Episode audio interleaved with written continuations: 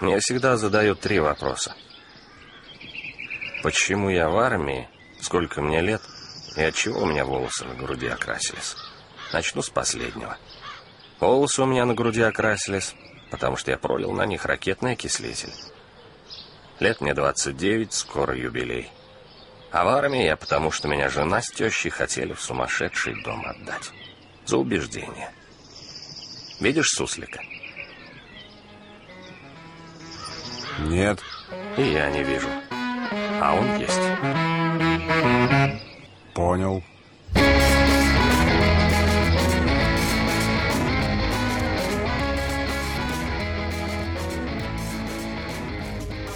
Всем привет! Это подкаст «Деньги, Джоули, Драконы». Здравствуйте. Здравствуйте, Никита. Здравствуйте, Алан. Сто. Все. Конец. Праздничный юбилейный выпуск. А у вас э, интонация чувствуется, что вы отмечаете, вы радостны, переполнены эмоциями, восторг, азарт в голосе. Лучу, лу- лучусь, лучусь энергией. Сотый выпуск нашего подкаста мы решили посвятить тому, что будем отвечать на те вопросы, которые вы нам прислали заранее. Мы их э, раскидали в случайном порядке, поэтому здесь никакой логики не будет, так как, собственно, и не было логики в некоторых Никогда наших и ни в чем. те- темах. Барабан случайных тем и барабан случайных вопросов сегодня доминирует над э, нашим выпуском, и мы будем их вот задавать в том порядке, который он сгенерировал. Вот. А мы будем их... Как мы их будем? По очереди будем, да? Сначала, там, не знаю, я, потом ты или без разницы? Ну, давай попробуем, да, там посмотрим.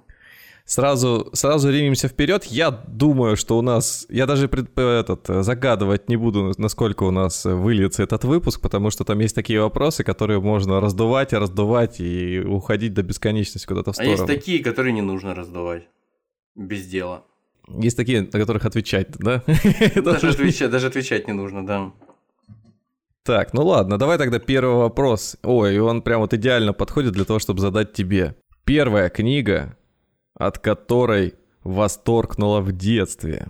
Никита Иванович, вот вы в детстве открываете книгу, и вас торкает. Я э, не, не совсем уверен, понимаю ли я, э, о чем вопрос, то есть насколько меня торкнуло в каком смысле? В смысле того, что мне понравилась книга, или она меня просто каким-то образом вызвала мое внимание, я, яркой какой-то мне показалось. Ты не знаешь слово «шторкнуло», что означает? Но я знаю это слово только в контексте какого-то наркотического сленга. Ну вот, исходи из него, не знаю, какую-то аллюзию, фу, параллель проведи. Единственное, что мне сейчас вот на ум приходит из таких каких-то книжек, которые вызвали какую-то реакцию яркую, сильную в детстве, именно в детстве. Это, наверное, сейчас. Хорошая память. Э, Хорошо помнить э, можно вещи, когда в гугле все записано. Так, набирает на клавиатуре какие-то символы. Я думаю, что это была книжка, ну даже не книжка, а сказка э, из э, сборника сказок Вильгельма Гауфа «Карлик Нос». Я не помню, я, по-моему, в каком-то из выпусков даже, по-моему, рассказывал о, о том, как я... э, Какое впечатление у меня вызвала эта сказка. Я маленький был и читал не очень хорошо еще в тот момент, а мне читала бабушка эту сказку. И я просто вот момент этот помню. Не то, что прям это повторялось неоднократно потом. Я просто помню, что конкретно вот э, был я в гостях, и ну, не- раза три-четыре я точно просил мне ее читать. Но дело в том, что я боялся панически просто ее, причем там вот конкретного момента совершенно, когда мальчик превращается в сгорбленного этого карлика с длиннющим носом, без шеи. Ну, в общем, там история, собственно, с этого и, и начинается, по большому счету. То все остальное, э, скорее, предисловие. Мальчик там ссорится с ведьмой, э, потом, ну, сын базарной торговки, потом мама отправляет его помочь этой ведьме капусту отнести, которую она купила. И он остается в этой ведьме, по-моему, там что-то такого у нее съедает, засыпает. В общем, ему кажется, что он там провел немного времени, оказывается, что неизвестно сколько. Он тоже повзрослел, и самое главное, что он превратился вот в какого-то чудовищного такого э, карлика, собственно говоря. И мне вообще это жутко было. Каждый раз слышать этот момент, э, не так, что не то чтобы прям бабушка у меня как-то особенно артистично это все читала или неважно, просто каждый раз, когда я предвкушал, что там даже книж, книжка, даже иллюстраций в ней не было, самое главное. Это еще страшнее. Потому что ладно, ладно бы я еще там себе мог э, не прикидывать, не представлять, что происходит. Я бы просто посмотрел на иллюстрацию и все. И я бы просто я пролистывал бы, не знаю, там, пытался бы о ней не думать. А тут, как известно, да, то, что ты э, не видишь, оно тебе кажется самым страшным. То, что ты себе представить не можешь. И я каждый раз, каждый раз, когда подходила к этому сюжетная линия, к тому, как он вот, э, во что он превращается, я каждый раз аж мороз по коже продирал. Как-то меня это очень, очень э, близко к сердцу воспринимал, на себя примерял то, что с ним происходило, с этим парнишкой. Я понятия вообще не имею, что происходит э, в сказке «Карлик Нос». У меня «Карлик Нос» э, Сирано де Бержераком ассоциируется. Не, не, не, не. Ну, слушай... Я, э... по- я понимаю, что они разные. я понимаю, что... Так, ладно у меня сложнее и одновременно проще. Сложнее в том смысле, что я, наверное, не помню вообще, какие особенно я книги в детстве э, читал. А проще, потому что их было не очень много. Так, ну, про великанью избу и колбасную крышу мы, по-моему, уже когда-то рассказывали, что был сборник сказок и просто верх моих литературных... Э, Предпочтений. Да-да-да-да-да. Ну, наверное, книга, которая мне больше всего запомнилась, я ее неоднократно перечитывал, это была, короче, книжка про животный мир. Это угу. можно скорее назвать энциклопедией, потому что ну нет, это все-таки не энциклопедия, там, там какие-то, вот как будто бы сборник статей. Вот если ты, например, подпишешься на какой-нибудь National Geographic, он тебе присылает, там, например, в этом регионе живет э, гадюка, которая там брызжется ядом и еще что-то делает. Mm-hmm. И вот и мне нравилось читать, потому что на каждой странице, помимо того, что там были животные, которых, э, описание которых э, довольно детально, там и, про, и, и даже нарисованы были некоторые особенности животных и описаны, а еще помещались э, любопытные факты. И вот я в детстве еще там до 10 лет знал, что, например, есть ящерица, которая стреляет кровью из глаз. А, да, да, да, да, да, да. И как она выглядит? Она выглядит просто как дракон из э, сказок, из э, мультиков, шипастая вся такая, а, остро, остро, остроконечная, э, мощная животина. А плюс были еще вопросики. То есть вопрос был сейчас, например, такой. Прячет ли свой нос медведь, когда охотится? Полярный медведь, когда охотится. В карман. Он же, он же сливается типа со снегом, и он лежит такой и нос прикрывает, чтобы его не было видно. И вот такие любопытные вопросы, ответы на которые ты мог найти уже в конце книги, когда дочитал, ну или если тебе не терпится, перемотать и там э, проверить себя. Вот. Ну, там же были инструкции, как сделать градусник в домашних условиях. Муравей, этот, колонию муравьев. Ну, нужны были, конечно, муравьи. А, что-то еще, я вот сейчас все не помню. Короче, она такая разнообразная была, что-то по типу естествознания. Она мне, на меня прям вот, ну, она мне эти э, рамки для меня определенно раскрыла, расширила, кругозор да? увеличила, расширила, да. Ну, я еще в таком городке жил, где доступа, ну, наверное, там особенно ни к чему не было, поэтому, ну и у всех как 90-х, наверное. Да, у меня у самого э, весь мой интернет э, заключался в небольшой полочке с энциклопедиями, то есть там репринтное издание Большой советской энциклопедии, по, по-моему, по, так называлось, по биологии, там какие-то тоже энциклопедии по, там, по истории, по естествознанию, и вот, в принципе, а, ну да, еще толковый словарь э, русского языка толщиной с руку. Я вспомнил. Эта книга была довольно большая по размеру, и мне она так нравилась, что я, ну, я как я сказал, перечитывал неоднократно. И получилось так, что я как-то а, пролил на нее на обложку ну, то ли чай, то ли еще что-то, и она, или воду просто, и она чуть-чуть вздулась, мне так было не прямо любимая книга. Ну это да, это да, у меня тоже некоторые книжки любимые, э, запачканы какой-нибудь там, не знаю, соком каким-нибудь или чем-то еще, жрал чего-то, видимо, сидел, уже не помню даже, когда это было. Открываешь там через годы и видишь это свинство. А, следующий вопрос, даже не вопрос, а своего рода игра в фанты. Сделайте друг другу комплимент. Ну и, слушателям, конечно, тоже. Да. Сделай мне комплимент, мальчик с фляжкой. Одно из самых сложных. Э, Удиви меня. Короче, я не умею делать комплименты. А ты научись. Самое время учиться.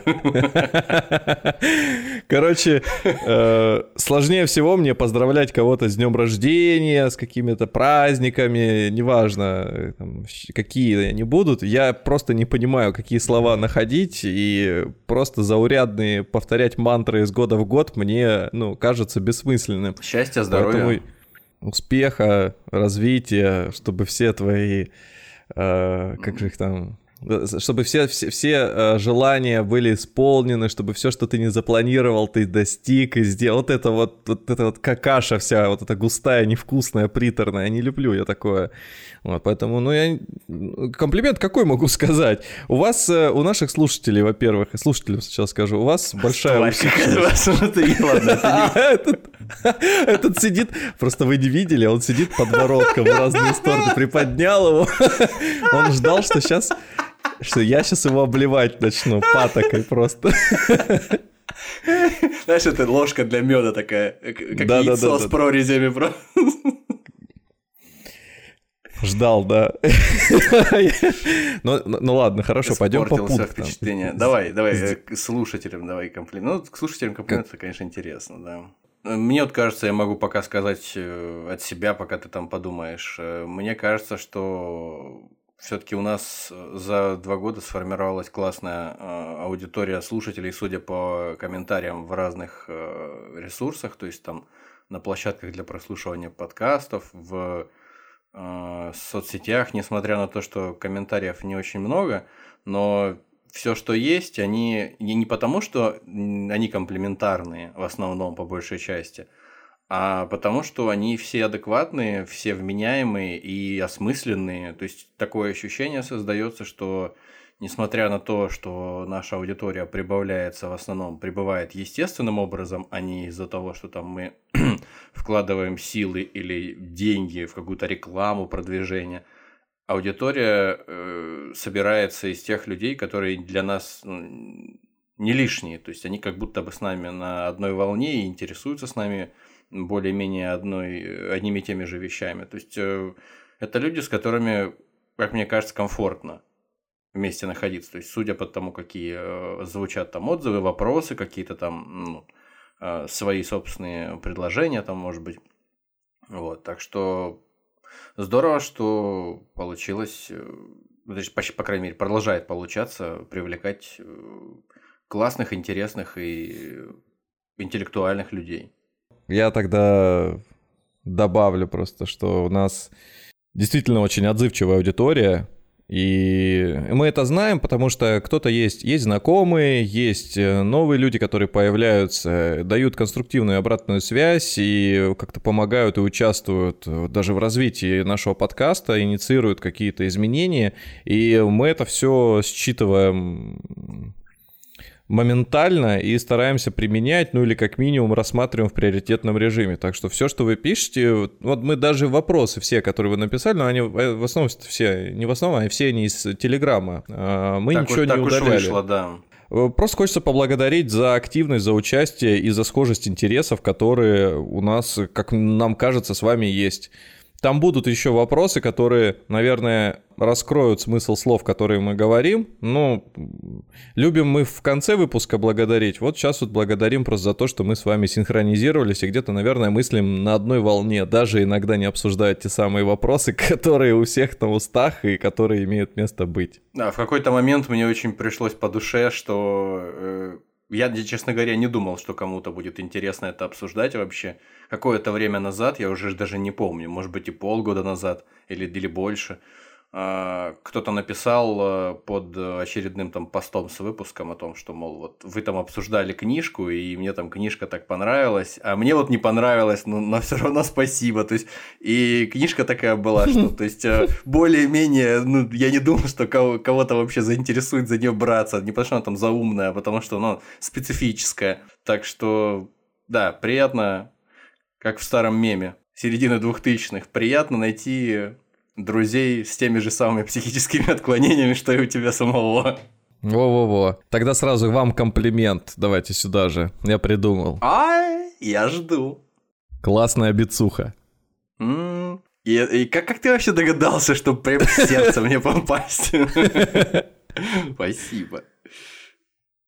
От меня, наверное, не комплимент, а спасибо за то, что ты в свое время предложил мне делать подкаст. И я чувствую, что спустя два года, несмотря на то, что так он нам а, за редким исключением денег и не стал приносить, на что я, собственно говоря, изначально и не рассчитывал, но тем не менее, то есть нельзя это не сказать. Это, по-моему, кстати, ответ еще один из вопросов, которые нам уже задавали. Но я чувствую, что штука эта классная, интересная, и я вижу, как э, в общем, мы, в общем-то, вдвоем, не я один, растем над собой в смысле расширения кругозора, в смысле улучшения навыков коммуникативных каких-то. И, в общем, в принципе, это полезное, интересное хобби, мне кажется, учитывая, что люди э, благодарят за то, что мы делаем, ну, сдержанно, но э, регулярно. Я, я думаю, что это классно. Это классно, поэтому спасибо. Да не за что. Я вот так думаю, что мы с нашей манерой легко, коротко, по существу давать ответы на вопросы. Сделаем выпуск часа на 4, наверное, может быть и больше. Ну, сразу, с другой стороны, сразу... а с другой стороны, а что нет-то, собственно? Почему не записать э, ответы на все ну, будет, вопросы? Будет, будет медитативный. А что было раньше? Вопрос. Яйцо или курица? Он не молчит. Он боится, что этот вопрос, как будто бы вот если сейчас он неправильно ответит, на нем клеймо сразу появится. Он либо в партию куриц, либо в партию яиц вступит сразу же. Ну, мне вспоминается наш последний выпуск про Кальвалу, о том, как... Кальвалу. Кальвалу, о том, как курица, вернее, о том, как утка снесла яйцо, яйца точнее, они разбились, и из них мир появился. То есть, э, правило, мир появляется из яйца во всяких э, доисторических преданиях разных народов, но яйцо же тоже откуда-то э, происходит, поэтому mm. никто не задает вопросов, откуда появилась утка, которую прислал бог Укко в Калевале. И ваш ответ? Я думаю, курица.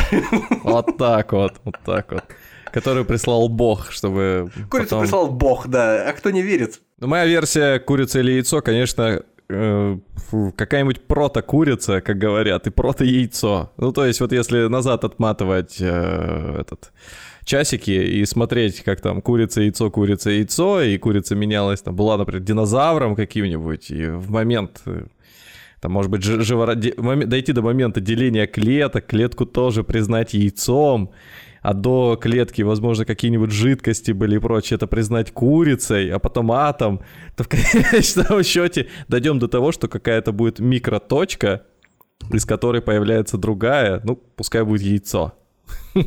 Ну, правильно, нужно было как-то подвести к э, противоположному ответу на вопрос, значит, неинтересно было бы все это дело обсуждать нам. Как вам кажется, какие ваши ценности вы реализуете через подкаст? Какие свои ценности вы реализуете через подкаст? О, какие ценности. Ценности надо хранить э, в сейфовых ячейках. Вот, э, Депозитных, да. Да, что-то реализуете, покупаете наши ценности. Я да, не... конечно. Я я простой, не уверен, да? Что... Да, я не уверен, что мы реализуем прям какие-то ценности или что-то там несем в массы. Ну, критическое мышление, наверное, мы несем а, в массы.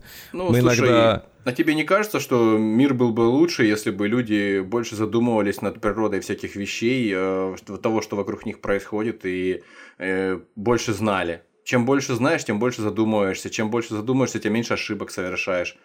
На, наша ценность это эрудиция, да, еще?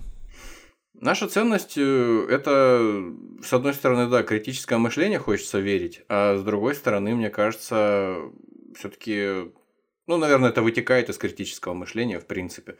Э, способность заронить сомнения какие-то в э, чью-то голову и развитие в наших слушателей, у наших слушателей желание во всем разобраться, в том, о чем мы говорим смотрите, пользу. Там будет потом еще один вопрос, на как все начиналось.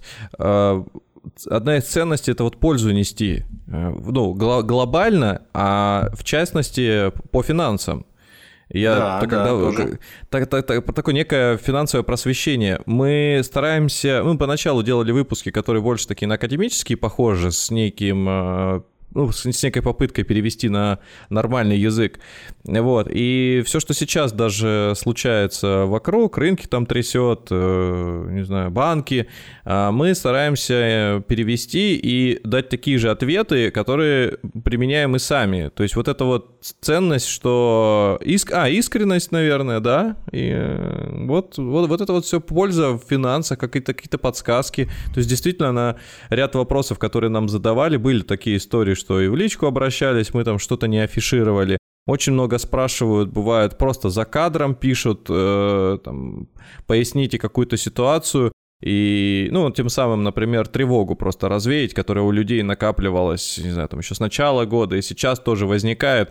Поэтому ничего тут э, говорится, у нас там много времени не отнимает ответить, э, таких вопросов не, не, не сотнями прилетает.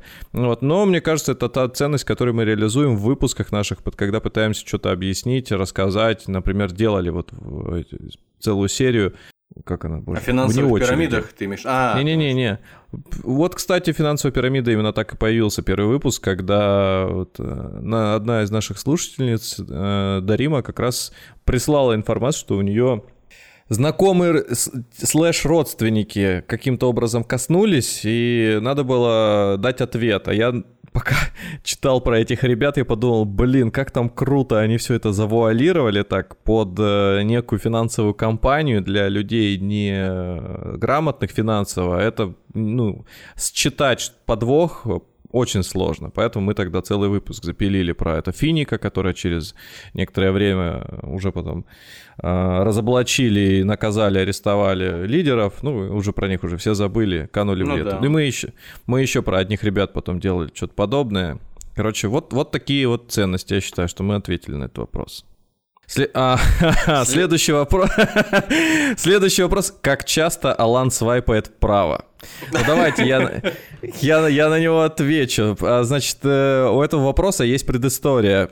Мы, когда с друзьями собирались и там путешествовали в разных городах, мы включали Тиндер и ну, смотрели местное население, женское население, которое там проживает. И Как, ну и если, например, ты находишься... А даже не так, потом какой-то какой был момент из серии «У меня закончились». Уже все, там смотреть некого. И э, прилетел вопрос, в смысле закончились? И кто-то обратил внимание, как я э, этот в Тиндере сижу. То есть я его открываю, и зачастую это происходит при, примерно с такой скоростью. Влево, влево, влево, влево, влево, влево, влево, влево, влево, влево, влево, влево, влево, влево. То есть я... Э, с чем это связано? Значит, почему, почему не в, когда свайпнет вправо? Вправо я свайпаю периодически, но у меня этот, э, как сказать, зрительный уже шаблон появился. То есть как этот э, трафарет такой. Э, открываешь приложение, смотришь, если есть описание, значит, скорее всего, ну, то есть его нужно прочитать. Если есть картинка и на, ну, там, на фотографии, скажем так, нет э, заурядный какой-нибудь э, я не знаю, как ее назвать. Есть, короче, очень много однотипных фотографий, глянцевых таких, э, через фильтры пропущенные, прям вот ничего не несущие для меня лично. И наоборот, создающие некий, некое мнение, некий стереотип. Если еще отсутствует описание, и к нему просто ссылка в Инстаграме, я, ну, не понимаю, э, а что за человек, и, ну, как бы, мне проще тогда двинуться дальше. Я, скорее всего, смахну влево. Короче, самое важное — это описание и соответствие картинки. Тут может быть веселое какое-то, могут быть мемчики какие-то, приколы, еще что-то, и, ну, и там фотография, к примеру. Вот. У меня у самого профиль такой дикий, что там, э, как бы, если его и лайкают, то очень редко, поэтому, как бы, я здесь не этот, э, не, не, не, не какой-то лукист, который там... Почти такой же дикий профиль, как и ты сам. Ну, Можно рассматривать это как ответ на предыдущий вопрос А что Юлю? А что Юлю? Я вот сейчас вот телефон взял в руки, а, вот когда, когда я отправил сразу влево, хочу смахнуть. Потом опять... я уже три влево смахнул. Так, на море. Вот люди только фотографии с моря с коктейлями. Я вот сейчас э, даже диапазон поставил 25 километров в Москве. Вот. Вот описание. Люди... Есть, конечно, критерии чисто по внешности смотришь. Допустим, э, есть какие-нибудь там черты лица, там э, и так далее, привлекательные, э, ну, как конкретно для себя самого. Открываешь, нет описания, думаешь, до свидания, все, следующее. Вот девушка на фоне каких-то развалин античности. Почему крышка люка круглая? Задает она вопрос. Крышка люка Скайуокера. Ну, кстати, вот это оригинальный профиль. Там, его можно просто лайкнуть не для того, чтобы даже переписываться. Вот. Просто, мол, дай бог тебе здоровья. Вот, вот, вот, кстати, пожалуйста, женщина, описание у нее, женщина, фарма, фармакологическое действие и противопоказания. То есть, видимо, она фармацевт. Обладает против, э, противотревожным действием с антидепрессивным эффектом, снимает симптомы беспокойства, тревоги, страха, апатии, нормализует психомоторные реакции, устраняет эмоционально негативное напряжение. Противопоказания. Люди с аллергической реакцией на заботу, нежность, ласку, адекватность. Вот. Да. Короче, очень-очень такой простой вопрос. Э, вот я уже свайпнул кого там с крышкой люка девушку вправо. Ну, правильно. Вот, все. Вот когда вот случилось все. Случилось это вот мы записываемся в воскресенье 2 э, октября, пожалуйста. Ведь было а, все у нас всерьез 2 октября. Да, ну вопрос был мне, но я задам его вам тоже. Почему вас нет э, в дейтинговых сервисах? О, я думаю, что это какая-то уродливая история. То есть вот этот механизированный способ выбирать э, людей, с которыми дальше продолжать общение. Э, лучше уж на званые балы, собственно говоря. О, точно, точно. Я забыл, с кем имею дело, да. С кем имею честь. Да, э, дворянское собрание, э, джентльменский клуб, ну такое. Давайте дальше. Так, а, а что у нас дальше? Сейчас я отмечу, что мы это дело проехали. Какие планы на жизнь? И не надо шутить, что планирование резко сократилось до 10 ближайших минут. Какие планы Какие на жизнь? Э, ну давай я отвечу. У кого жизнь а. есть, тот и планирует, так что давай. Ну, действительно, да, про 10 минут это, конечно, мы про изменения на рынке говорим, а про наше личное... Я умоляю тебя, там, по-моему, глубина вопроса больше. Там, по-моему, 10 минут, в принципе, в зависимости от чего ты сейчас вот не... от чего ты не будешь отталкиваться. Не-не-не, а, а я не... Я не... У меня нет такого, что я на 10 минут э, мыслю. Я, наоборот, как мне кажется, стараюсь закидывать эти удочки довольно далеко. Просто они у меня, если раньше я понимал, какие этапы в жизни я должен преодолеть, где работать, какие должности примерно занимать, может быть, какими обладать э, финансами в этот момент, ну, там, имуществом, которое владеть. Сейчас, конечно, сложнее планировать стало, но они не закончились. Я точно так же думаю о том, э, где я буду жить, в каком городе. Сейчас живу в Москве, а вполне вероятно, что, ну, я не переехал никуда, и у меня пока мысли нет э, переезжать, но может так получиться, что по роду деятельности я буду находиться в другом городе, я не знаю. Ну, мало, маловероятно, но такое, может быть, не исключаю. А дальше все как обычно.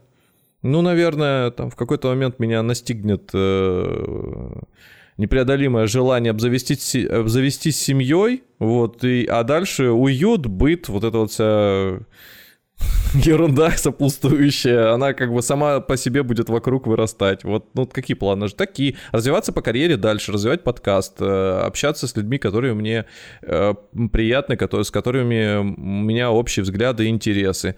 Развиваться самостоятельно и стараться держать э, равновесие в рассудке на том уровне, на котором он сейчас находится, как мне кажется, довольно стабильном. А вы? А вы? Что же вы на Ну своем что, балу? что, же- что, что же я, что же я? На, на Ку- своем кутите, балу... кутите, проматываете жизнь там. Нет, я не проматываю жизнь. Да хотя можно, Смеётесь. ска- можно, можно сказать и так, да. Э, Я все еще нахожусь в... Несмотря на то, что прошло с того момента, как мы последний раз приходили в гости к нашим товарищам из дружеского подкаста, мы разговаривали о том, что где-то год уже, наверное, точно прошел с того момента. Я все еще до сих пор в процессе э, изменения направления движения. То есть я в, на, на на рубеже э, ковида, скажем так, я уволился со своей работы, на которой много лет просидел. Вот, и после этого стал, э, будем так говорить, разыскивать себя днем с фонарем. Вот, и сейчас вроде как какие-то, наконец, стали появляться наметки, которые позволяют мне надеяться на, на то, что я в правильном направлении двигаюсь. Что из этого получится, тоже по- покажет только время, но, опять же, бояться того, что завтра не наступит, ну, мне кажется, что я правильно считываю вот интонацию вопроса, да, а, про 10 М, минут. наверное. А, Мне кажется, бессмысленно, потому что повлиять на определенные вещи лично я вряд ли могу, на какие-то совершенно фундаментальные вещи, поэтому из-за этого переставать э, думать о завтрашнем дне как-то тоже странно. Так что занимаюсь э, точно так же развитием подкаста, прохожу э, курсы дополнительного образования, стараюсь двигаться куда-то в том направлении, наконец-то, впервые за всю жизнь пытаюсь на- напра- наконец-то двигаться в том направлении, которое мне интересно. Вот, так что как-то вот так, никаких 10 минут я тоже не, не, не вижу. Не, несмотря на то, что накатывает иногда, как и, как и на всех, а, как- какие-то приступы паники или э, отчаяния какого-то временами, но благодаря крепкой а, дружеской компании с, с людьми, которые в нее входят, мо- можно всегда посоветоваться, как-то обсудить какие-то вопросы и немножко успокоиться. Я возвращаюсь в какое-то человеческое состояние регулярно, так что, так что как-то так. Про 10 минут это, про 10 минут это мы, мы об этом не говорим даже. Заявки будете принимать э, в компанию для реабилитации людей? Сейчас население, допустим, пойдет билетики покупать. Ну да, надо понимать, что там очень токсичная обстановка. Это как, э, чтобы вылечиться, там, например, от какого-нибудь серьезного заболевания, нужно Чтобы вылечиться от вкусные- рака, нужно проходить лучевую терапию. Да-да-да, это примерно, примерно вот так это и делается. Горькое лекарство, очень горькое и отвратительное на вкус, но полезное. Ну, результаты есть, конечно. Да. Как это? До-после. Человек э, с э, как, э, со сломленной психикой, человек со здоровой психикой, но еще более сломленный. Так, следующий вопрос. Если нужно было бы описать себя тремя словами, какие были бы эти слова? Опишите себя тремя словами. А, то есть ты мне вот так вот пасанул назад. Ну Конечно. хорошо, давай. А, это себя тремя словами. О, ну давай. Сарказм, прямолинейность, скрытность. О. Могу пояснить скрытность, потому что не очевидно. Ну, это не- не- не- совершенно непонятно, что это означает. Я неоднократно слышал э, такой комментарий про себя, что я себе ничего не рассказываю. И вот, может быть, я А, есть в другое этом, в слово, этом, в которое... этом смысле. Да, да, да. Но это зачастую связано с тем, что мне просто кажется, что я не могу, ну, рассказывать о себе это неинтересно. Ну, конкретно мне о себе рассказывать это неинтересно никому. И поэтому, когда в компаниях люди делятся какими-то жизненными, не знаю, там, событиями, то я не, ста- не становлюсь соучастником, поэтому не рассказываю о себе. Но если меня спрашивают, я, как правило, отвечаю. Вот сейчас вот мы идем по вопросам, я на них отвечаю. Был бы вопрос, связанный с какой-то областью, не знаю, моей личной жизни, я бы вам ответил одинаково. Это для слушателей вопрос, а не для вас. Он улыбается, сейчас задам вопрос. Не, ну вы можете тоже задать, Никита Иванович, Да конечно. я не буду задавать никаких вопросов, я думаю над тем, как ответить самому на этот вопрос. Не, не, полу... не, полу... не получится просто тремя словами, наверное. А, с... с одной стороны, деликатность, с другой стороны, я не знаю, может быть, это можно как на скидку, я просто не, не смог подобрать слово, может, как-то можно еще э, описать одним словом. М- неспособность, э, ну, временами возникающая неспособность э, считывать э, истинные какие-то эмоции других людей. То есть э, как есть эмпатия. Не, это а, не, анти, не, а, не, а, не, ан... не, недостаток эмпатии, может быть, да. Ага. И, Ан- из, анти, из, из, анти... и свя- связаны, и, в общем-то, пе- первая черта связана со второй. Излишняя деликатность, переходящая в какой-то формализм, э- вызванная тем, что э- вызванная второй чертой, неспособностью порой понимать э, ист- истинные поступки людей, то есть э, истинную природу, истинную их, истинную их мотивацию. То есть получается деликатность и предупредительность, переходящая в формализм, недо, недо, недостаток эмпатии и, и, наверное, эгоизм. О, бинго! Знаете почему? Почему? Когда вы сейчас э, пытались э, отсутствие эмпатии как-то там сформулировать, я параллельно вбил э, в, в свою память э, через Google Угу. Эмпат... Эмпатия антонимы. Оно мне выдало равнодушие, эгоизм,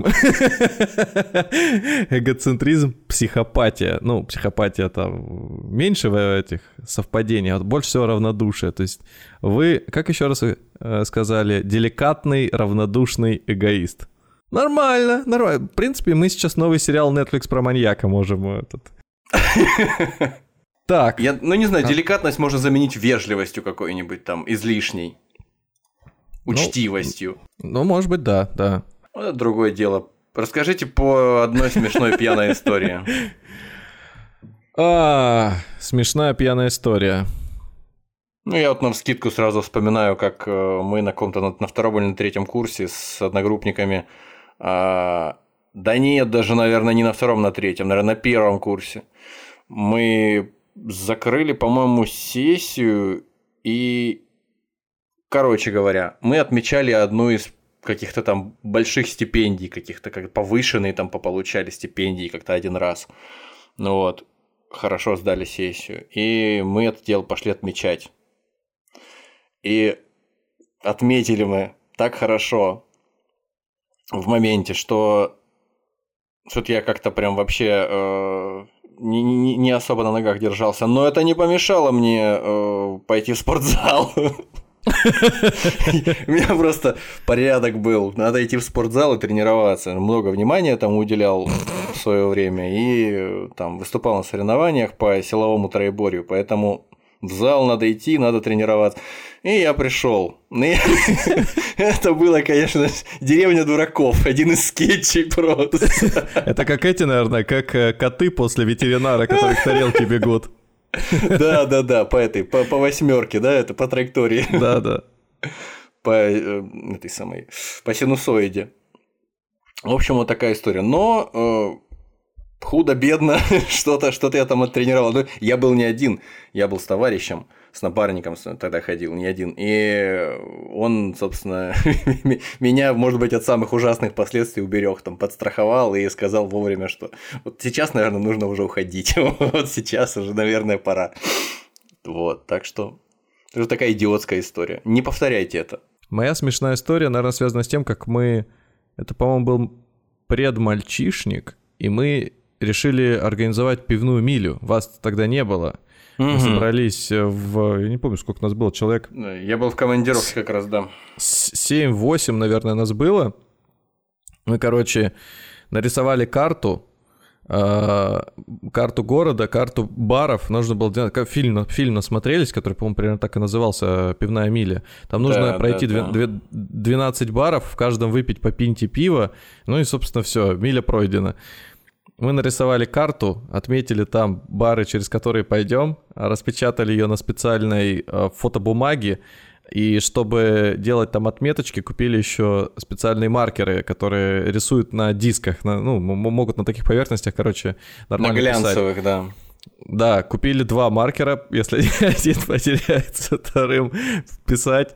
Вот. И пока шли пунктирной линии, э, рисовали наш маршрут. Траекторию. Крестиком, крестиком зачеркивали те точки, которые уже пройдены были. А фоном эта карта выглядела, мы ее сделали такую типа потертость, э, ну визуально, она-то, конечно, глянцевая была, но потер, э, эффект потертости такой Эффект визуальный был. Со состаренности какой-то, да? Да, старины. И э, по углам или по краям этой карты всякие странные животные, морские чудовища, там змеи, Ну, в общем, вот эти вот кракены. сделали, сделали карту, напоминающую какую-то средневековую карту мира, да? Ну, типа того. И по ней отправились. Короче, на шестом, как мне кажется, баре а, один из нас потерялся. Человек просто вот он был и нет. И мы подумали, что он заснул. Или нам так сказали, кто-то из э, друзей там. Потому что мы же идем по барам в такое время шли еще, по-моему, то ли это пятница, то ли суббот- суббота была, а, когда, ну, через весь город проходишь, и по-любому кого-то, да, встретишь из э, знакомых лиц. И он вроде бы, вот этот наш друг остался там, э, мы его знаем, его вот эту вот манеру иногда там отрубаться, подумали, ну все, вроде там в нормальных руках, с кем-то созвонились, хорошо, двигаемся дальше. Потом, значит, как, как, меня, как менялось настроение, где-то э, на восьмом, наверное, баре или девятом стоит, значит, жених, и рядом с женихом стоит его дружок. И жених такой, ударь меня по лицу. Никаких, при... не, не было никакого вообще вот а, повода, конфликта, подводки. Ну, это вот из серии, что мы идем такие, блин, какая а, интересно у здания выполнен вот этот б- Архитектурный элемент. Да, и он такой, я согласен, кстати, ударь меня по лицу. Тот такой, чего? Он такой, ударь меня по лицу. Ни слова больше. Бах, короче, жених лежит на земле, отдыхает, смотрит на, смотрит на звезды, а я далеко от них иду, и я сначала даже не понял, что произошло. Я поворачиваюсь, этот лежит, суеты какой-то нет, как обычно, ну, вот, э, присущие драки, да, там начинаются вот эти вот шорохи Суета. по, по, по, по, по полу, там какие-нибудь крики, вопли, что-нибудь еще кто-нибудь кого-нибудь проклинает. Нет, ничего такого не было, просто хлоп и лежит и ржут. Ну, подняли этого жениха, прошли еще какой-то, по-моему, вот один бар. Пацаны э, сдались, э, почти все, и пошли сразу в последнюю точку, то ли или 12, или в 11, не помню. А я пошел дальше, героически. И в 11, по-моему, в 11 баре я уже ну, с трудом на этой карте что-то рисовал. И каждый раз, когда мы куда-то приходили, люди задавали вопрос, о, что это у вас такое, покажите. И вот в этом там я тоже ее показываю, мы прикольно, ля-ля. И я вот один сижу, скучаю, слышу какой-то звук со стороны входа, дверь, бах, открывается, это было еще прохладно, осень, открывается дверь и вваливается чувак, которого мы потеряли на пятом, на шестом баре. Просто он как-то, я не знаю, как он синхронизировался, он просто тут попадает в эту точку, ну, он, он видно, что он ну, не сильно не трезвый, но, э, вернее, Но как, что он не трезвый, но он проветрился, да, и я ему такой, о, как ты здесь оказался? Он такой, ну, а я что-то помню, что где вы примерно должны быть. И мы до него дозвониться не могли, и он не звонил, не спрашивал, где мы. Короче, мы с ним вот осилили 12, и, по-моему, еще был бонус э, какой-то бар номер 13, на котором я уже вообще, уже плохо что помню. Я помню... Лыка не вязал, в общем. Да, да, да, вспышками, что мы пришли, нам сразу стаканы воды поставили сходу. А, Мы выпили какие-то там, а, не помню, коктейли, разъехались домой. Но мы в итоге потеряли карту. Тот самый большой артефакт наш, который мы везде ставим. Мы, я не знаю, как мы ее потеряли, наверное, кто-то ее взял посмотреть. Это точно помню, ее брали, и она пошла по рядам, там по людям, покажите, прикольно, и где-то, короче, осталось. Ну вот, все закончилось хорошо, никто не пострадал, жених э, потом на свадьбе еще хорошо погулял, вот, ни- ни- никого не травмировали, все мило, мило, ми- мирно, все мирно, спокойно было, но такое вот приключение. Да. Ну, Естественно, не рекомендуем никому повторять ничего подобного. Это было сделано специ- профессиональными каскадерами и специалистами. Спиртные употребляем напитки помалу, всегда с огромной неохотой, э, только по великим церковным праздникам. Итак, следующий вопрос. А, ну прям в тему. Самый глупый, но правильный поступок в жизни. Да, парадоксально немножко звучит, если не сказать абсурдно. Ну ладно. Для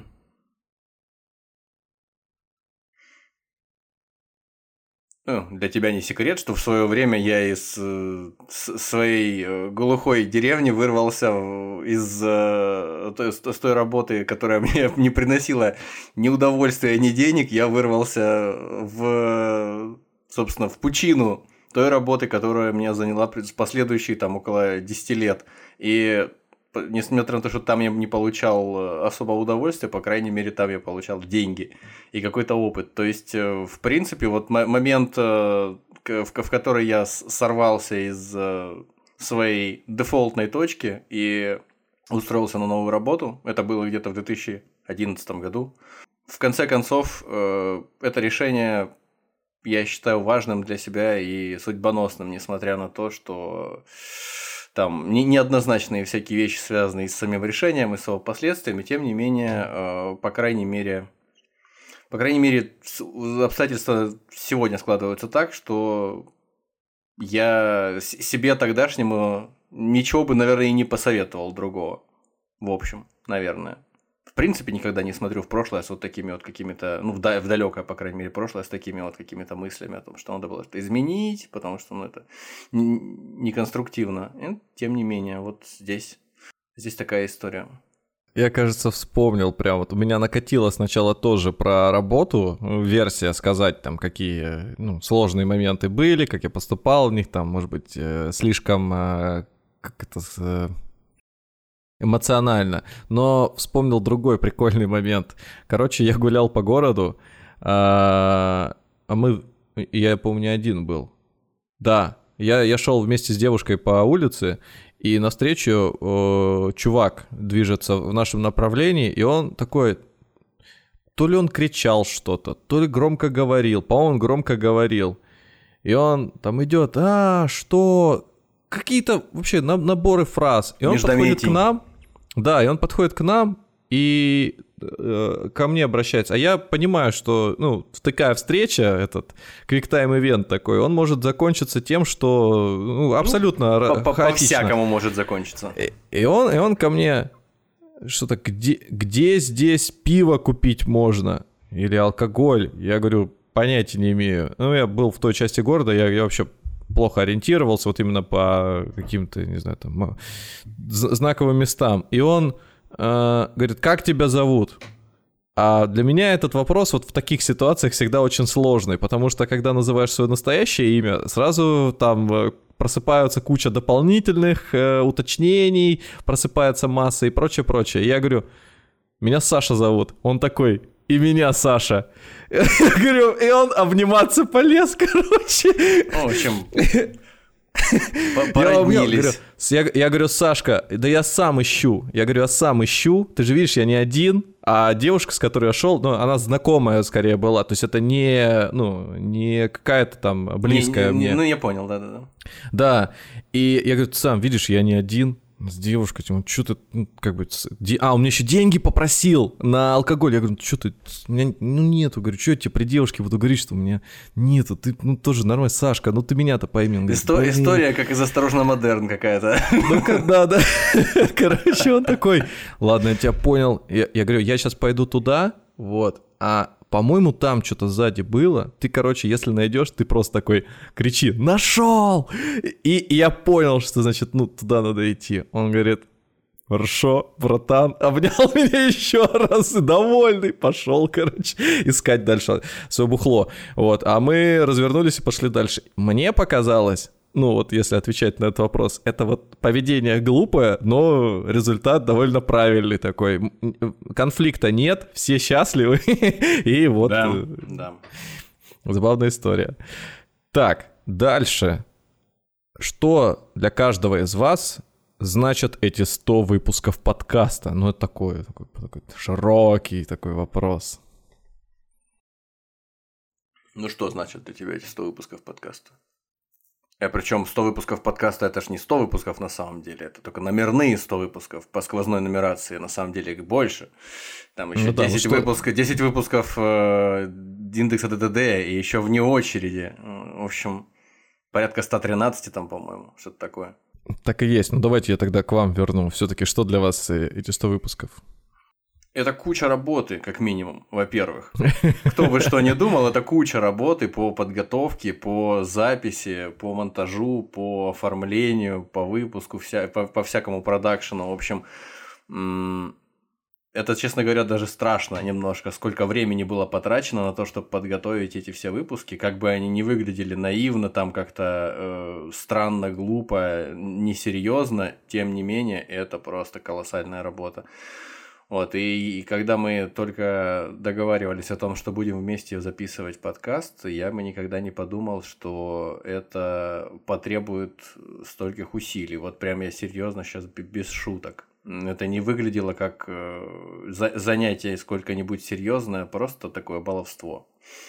Вот, так что значит эти 100 выпусков для меня много. В какой-то степени э, отчасти себя вот я выразил. Это такой вот, как для любителей, для фанатов Гарри Поттера, это такой крестраж. Вот кусок себя оставил в этих 100 выпусках. Если вдруг меня не станет, то э, а в какой-то степени можно будет понять, кто я такой был, если послушать эти выпуски. Ну, для меня 100 выпусков это какой-то результат, наверное, усердия и последовательности. У нас же, мы, мы когда только начинали, мы договорились, что мы каждую неделю будем выпускать по выпуску. И мы ни разу еще не прозевали. То есть ни, ни, никакие ситуации, даже Связанные сложные. С, на, с нашими собственными проблемами серьезными, может быть, какими-то разной степени серьезности. Да, да, мы всегда выходим в среду э, стабильно, в одно и то же время. У нас были вне очереди, которые, ну, как нам казалось, требуются э, для появления. У нас были какие-то эксперименты с форматом форматами, но то, с чего мы начинали, вот эти ценности, о которых мы говорили ранее, вот они, они воплощение в, в этих 100 выпусках, они как минимум пронизываются. Как мне кажется, мы усиливаемся, мы стали чуть легче э, сами себя чувствовать во время записи подкаста, потому что поначалу мы, конечно же, ну, стеснялись, Увереннее, мы не понимали. Да. Мы, мы, мы теперь хотя бы, когда слышим вас, э, нашу аудиторию, неважно, плюсы это, минусы. Мы, э, вот отталкиваясь от этой реакции, понимаем, что делать дальше, как себя вести, и нам, э, ну, это как не, не в тумане, не по приборам идти. Как вот, знаете, люди, когда выступают, в зале стоят, или, может быть, представляете, вот стоят, выступают, например, раз и закрыть все, свет отключить, чтобы аудитории не было видно, и звук там погасить. А люди, может быть, ухахатываются, может быть, аплодируют, а выступающий не понимает, и он, не подстраиваясь к реакции, не знает, как ему себя вести. Он может единственное попытаться себя вести так же, как он обычно это делает, и какую обычную реакцию он получает. Вот. Поэтому для нас, э, наверное, эти 100 выпусков — это некая возможность, ну, ну, для меня, для меня, не для нас, для меня, наверное, в том числе вот найти таких вот э, единомышленников, какую-то вот а, даже отвлечься, вот вместо чтения книги, я иногда вот подкасты Никиты, вот последний даже про Каливалу, Каливалу, я ему, когда монтировал еще, э, не, до, не до конца закончил, я ему, по-моему, написал, что или позвонил, я говорю, там по другому вопросу, я говорю, вот я сейчас его слушаю, мне вот прям ну, прикольный, он, он слушается интересно, прям история такая, я вот слушаю, погружаюсь, потому что когда на выпуске и когда после, это, это все, даже вот время, это все разные, а, разные ощущения, ощущения разные восприятия. Вот, поэтому мне интересно, скажем, это, это большой интерес, для меня это что-то такое, сделанное своими руками, произведение или не произведение, а просто какое-то творение, которое оценивают еще другие. Мне кажется, это классно, которое побуждает, не создает каких-то, может быть, споров, конфликтов, наоборот, создает какой-то положительный, даже даже мне кажется, что если вот, вот я так это смотрю, если вдруг э, этот э, человечество этот, э, оставит после себя наши записи подкастов, частично можно как-то хотя бы попытаться понять, что мы, сомневаясь в некоторых вещах, там утверждаем и говорим, какие-то ссылки или сноски оставляем, что э, можно будет как-то хотя бы понять вообще, чем люди живут, и чем занимались, и какое-то какое-то представление о, За счет, о за, счет, последних- да, за счет разнообразия наших тем и за счет э, каких-то не- не- неоднозначных э, попыток там обсудить э, нашу тематику между собой. Да, да, да. Короче, вот так вот такое вот поде- поделились эмоции. Это эмоции. Эмоции и э, впечатления, которые мы получили на протяжении 100 выпусков, наверное, вот это вот оно. Я догадываюсь, что там можно еще много уточнений задать каждому пунктику, который мы говорили, но тем не менее. Ваши хобби вне, вне подкаста фактически. Рыбалка, вышивание крестиком.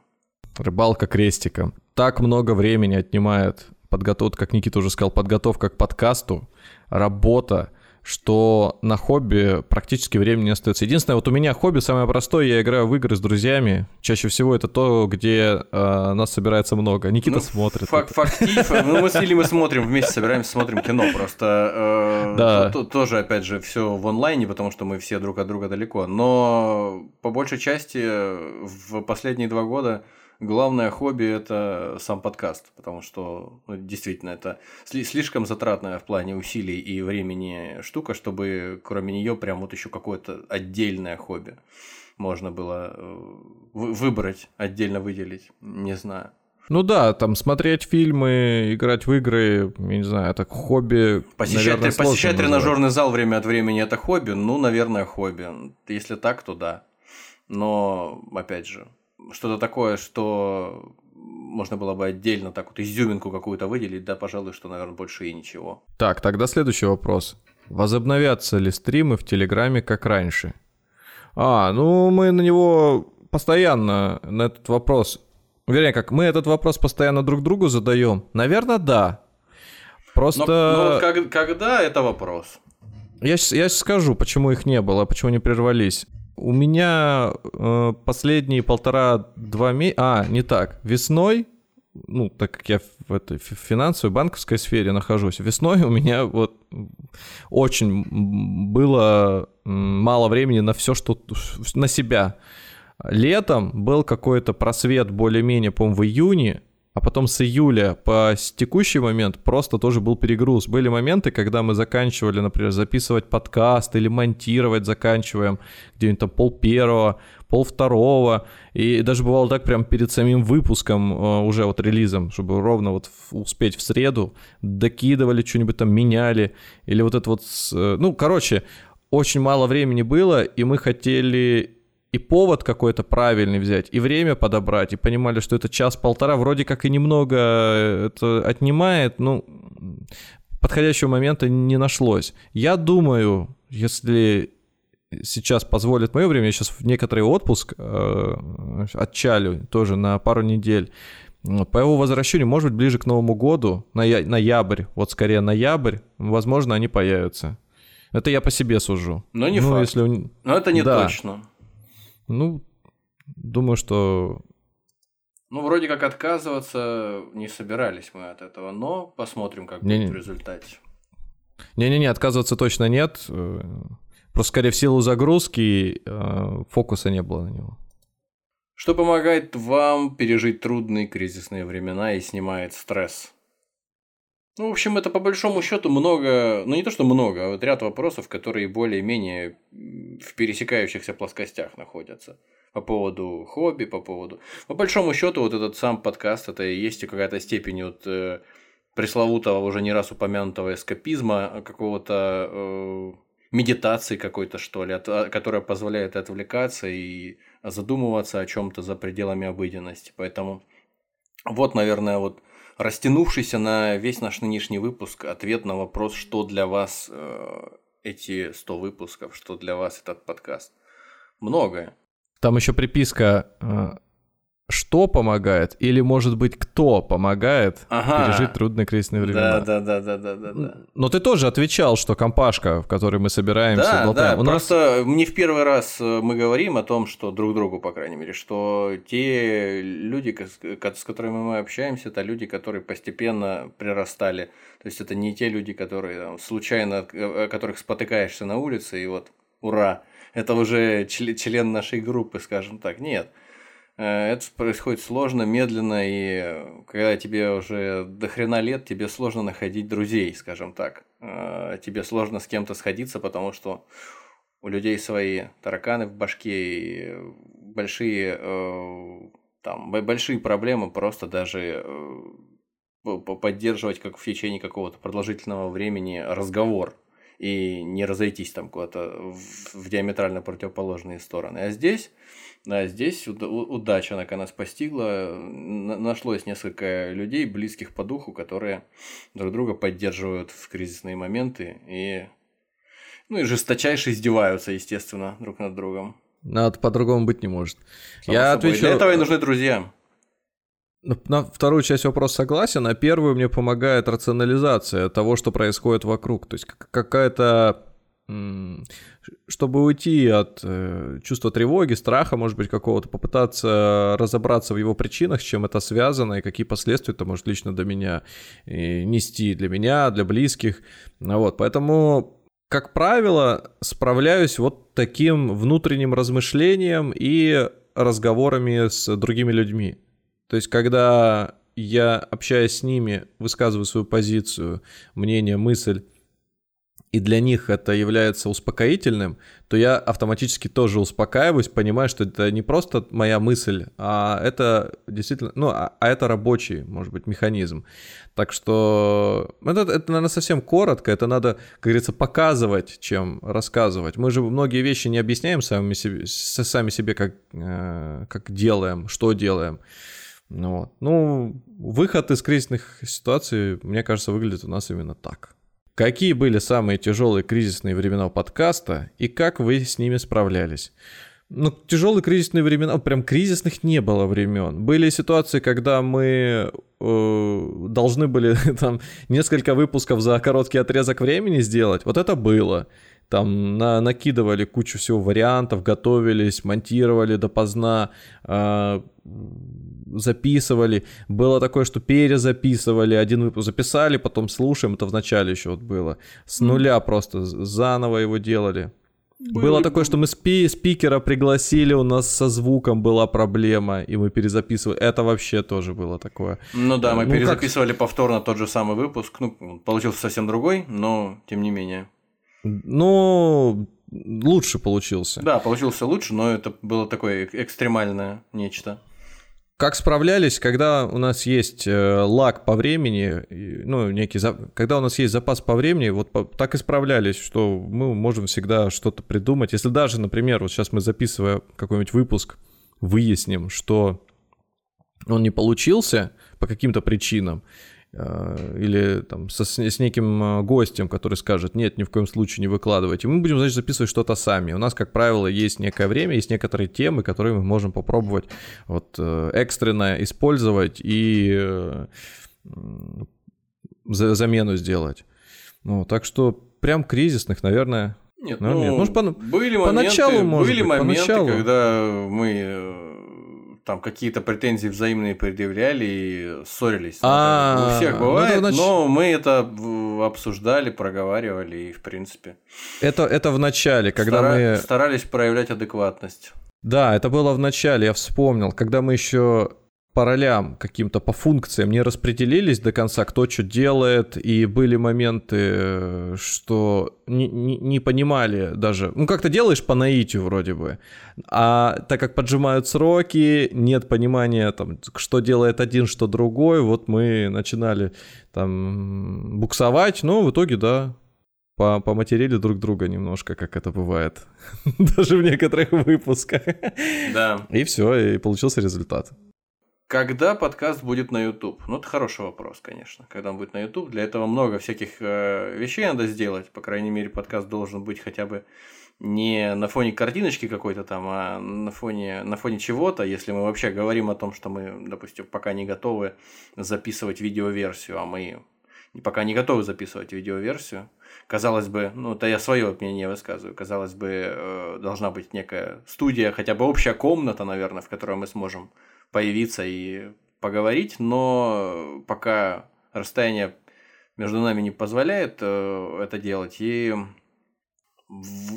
рассчитывали хотя бы на то, чтобы сделать интерактивный какой-то, не знаю, видеоряд, который бы пускать можно было для в, в качестве вот такого вот, э, такой иллюстрации, что ли, нашего разговора. Но как-то у нас застопорилось это все ранней весной, в феврале, по-моему, как раз-таки. В январе. Много вариантов.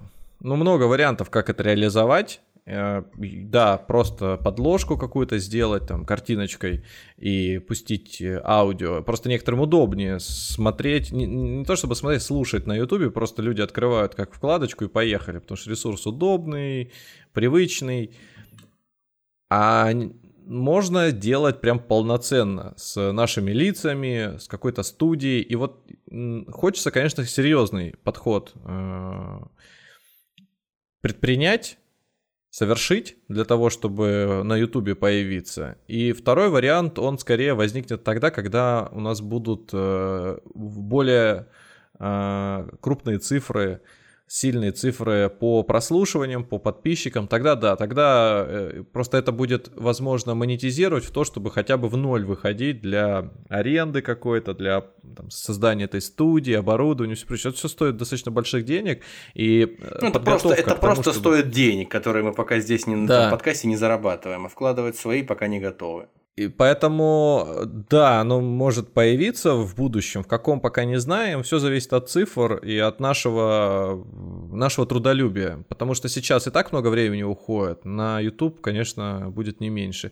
Но как сделать или что сделать, мысли есть и варианты есть. Если второй вариант э, с более такой, более дорогой вариант не если более дорогой вариант мы все-таки отметем и остановимся на первом, то, вероятнее всего, у нас будет, э, я думаю, что не раньше следующего года версия для YouTube. Ну, конечно, стремиться к ней мы не перестанем. Это, разумеется, такая вещь, которая очень большой толчок дает, как мне кажется.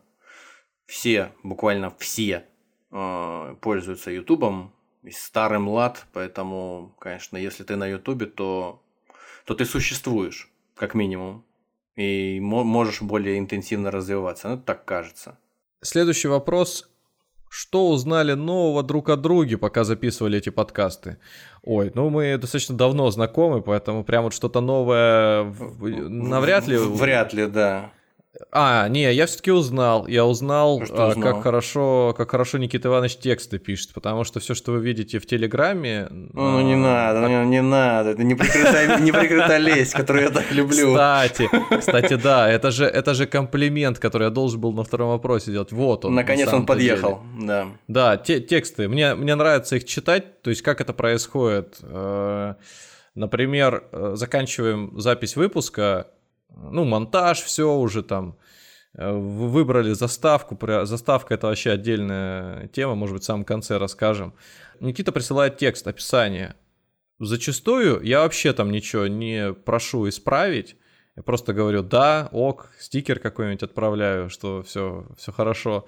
А, ну, редко, когда прошу какие-нибудь там отформатировать тек, э, смыслы, если это на финансовую тему, может быть, что-нибудь там убрать или наоборот перефразировать.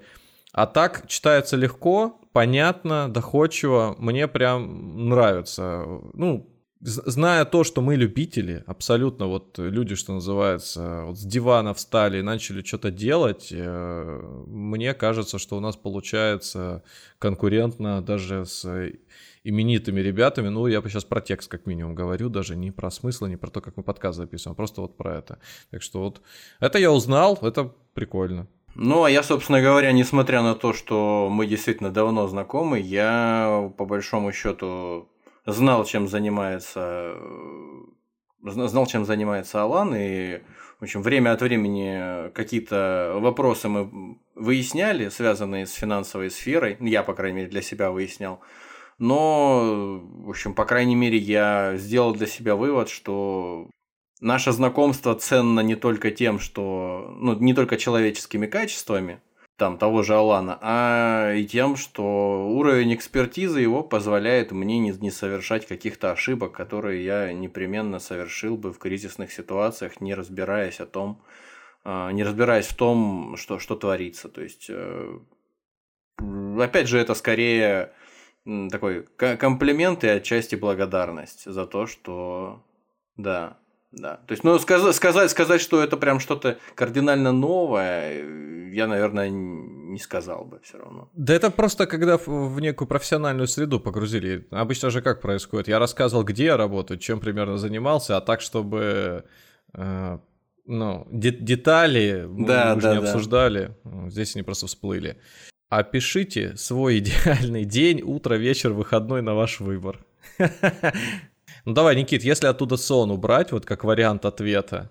Да, я просто сон. неоднократно Алану рассказывал. Я, по-моему, Хагакуры читал э, этот самый э, про, про самураев э, истории. Там, значит, какой-то один старый самурай пишет о том, что я с возрастом понял, что больше всего в жизни мне нравится спать. И со временем я планирую уделять этому все больше времени.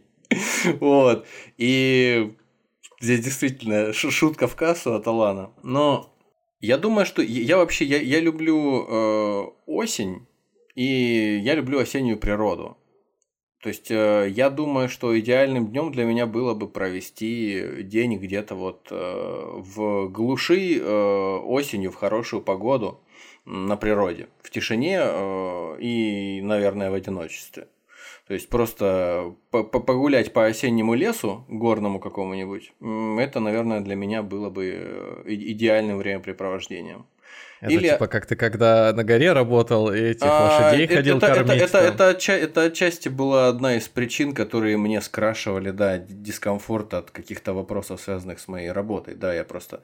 А, а, а, с, работа моя была связана с э, строительной сферой, но такая э, определенные особенности имела приходилось э, часто перемещаться между всякими, ну, своего рода природоохранными заповедниками. И природа это, конечно, что-то, что важную роль в моей жизни играет и что я люблю сильно. То есть дикая природа, в частности, там горы и лес, это да. Так что вот иде, идеальный день это день, который проведен в осеннем лесу, где-то в середине октября, вот так. Мне, наверное, идеальный день у меня, наверное, связан будет он с каким-нибудь приключением а, туристического характера, то есть побывать в новом месте, испытать какие-нибудь... Вот как э, Михаил Кожухов с усами, который путешествуя, путешествуя по миру, пробовал что-то новое. Вот для меня, наверное, это такой идеальный день. Э, оказаться в незнакомом городе, в незнакомой культуре, побыть там, познакомиться, узнать что-то, чем живут эти люди, а, как как они мыслят, э, что у них, какие планы на будущее. Вот, наверное, вот, вот так вот попробовать местную еду, музыку послушать. Вот это был бы один из идеальных дней. И тут не, даже не время дня важно, а просто целый Об, сутки. Образ, образ жизни, в принципе, да, такой. Да, да, да, да. Это, это скорее... кстати, может быть и, и, и природа, но если выбирать между природой и вот э, людьми, которые в городе, где-то в деревне проживают, неважно, я бы выбрал э, людей. Я бы нет. Я бы нет. И причем, причем нет. Осенний лес, то здесь, если подумать, это не единственное такое из, из лучших мест на свете. Северное море, э, Балтийское море, там, где э, хвойный лес соприкасается с э, линией пляжа, линией моря непосредственно. То есть в том же Калининградской области, в той же, например. Вот. Э, мне пришлось там энное количество времени прожить, поэтому я знаю, о чем я говорю. Такие медитативные, скорее, вещи э, я счел бы, наверное, за лучший день. Э, так что в первую очередь природа, во вторую очередь безлюдие. Идеальный мой день. Самый смешной случай из-за кулисья ДДД. ДДТ. Самый смешной день, самый смешной случай. А,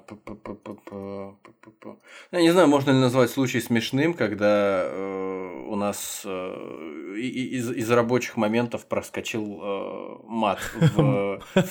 Мне, мне, например, было не смешно, мне было пополам стыдно, пополам стыдно да, где-то на 50% стыдно, на 50% разозлился на то, что я всегда получаю, а, а, монтирую талан выпуски, так уж сложилась история исторически.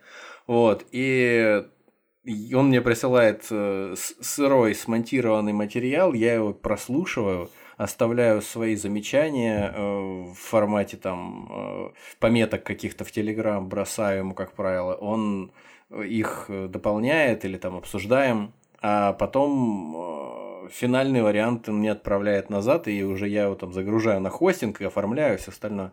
Вот, но иногда бывает, я повторно еще раз открываю и пробегаюсь по тайм-кодам, там чего-то про... А тут, казалось бы, ну, вроде как, вроде все в порядке, вроде ничего вообще не предвещало. А потом утром один из слушателей пишет, что не ожидал услышать мат. Я что? Вот, но такая история, конечно, не очень. Но пережили, я думаю. Так-то смешные случаи прям. Ну что? да, если, если вот если, если эту историю не брать, то за кулисье, наверное, смешные случаи. Наверное, такого ну, прям. Ск- ск- скорее рутинная работа какая-то, я не думаю. Просто смешные случаи у нас каждую секунду. Просто поскольку мы давно знакомы и, в принципе, по психотипу более-менее схожи, мы э, много чего находим смешным. То есть э, мы много что находим смешным, что кажется смешным э, другому человеку, то есть кому-то из нас.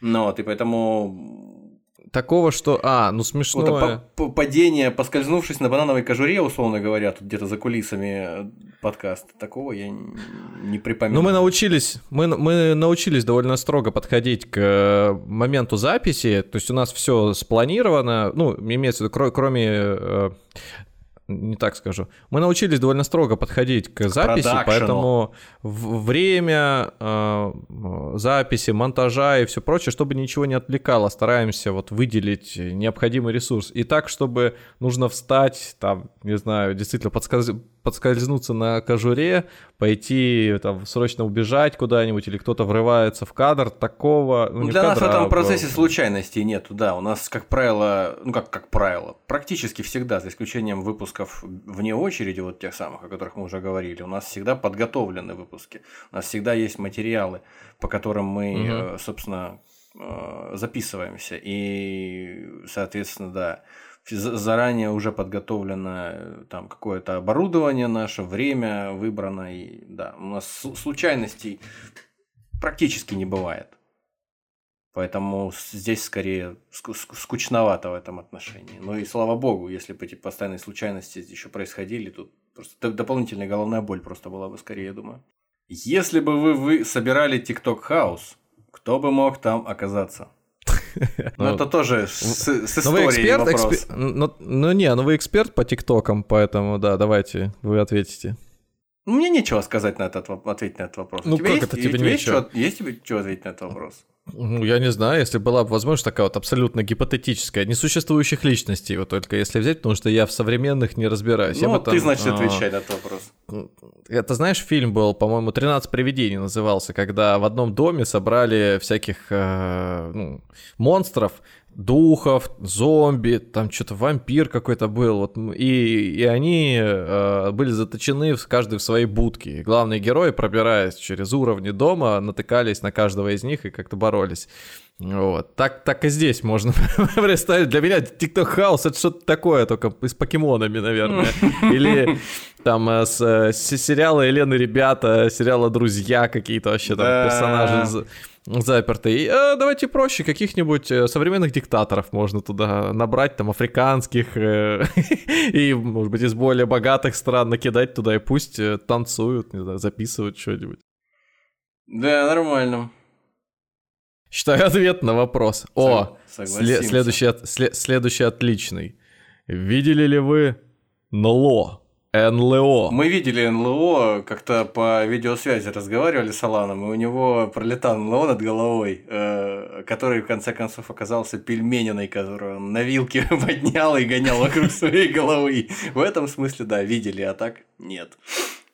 Ты никогда ничего не видел необычного там в детстве, нет, может быть? Нет, нет. Я не, не помню ни единого случая. Я же не в первый раз прочел этот вопрос. Я заранее его видел, поэтому нет, ничего подобного и я не то, видел. Даже, ну, то есть и после того, как прочел, тоже не видел? Нет, и после того, как прочел, тем более не видел.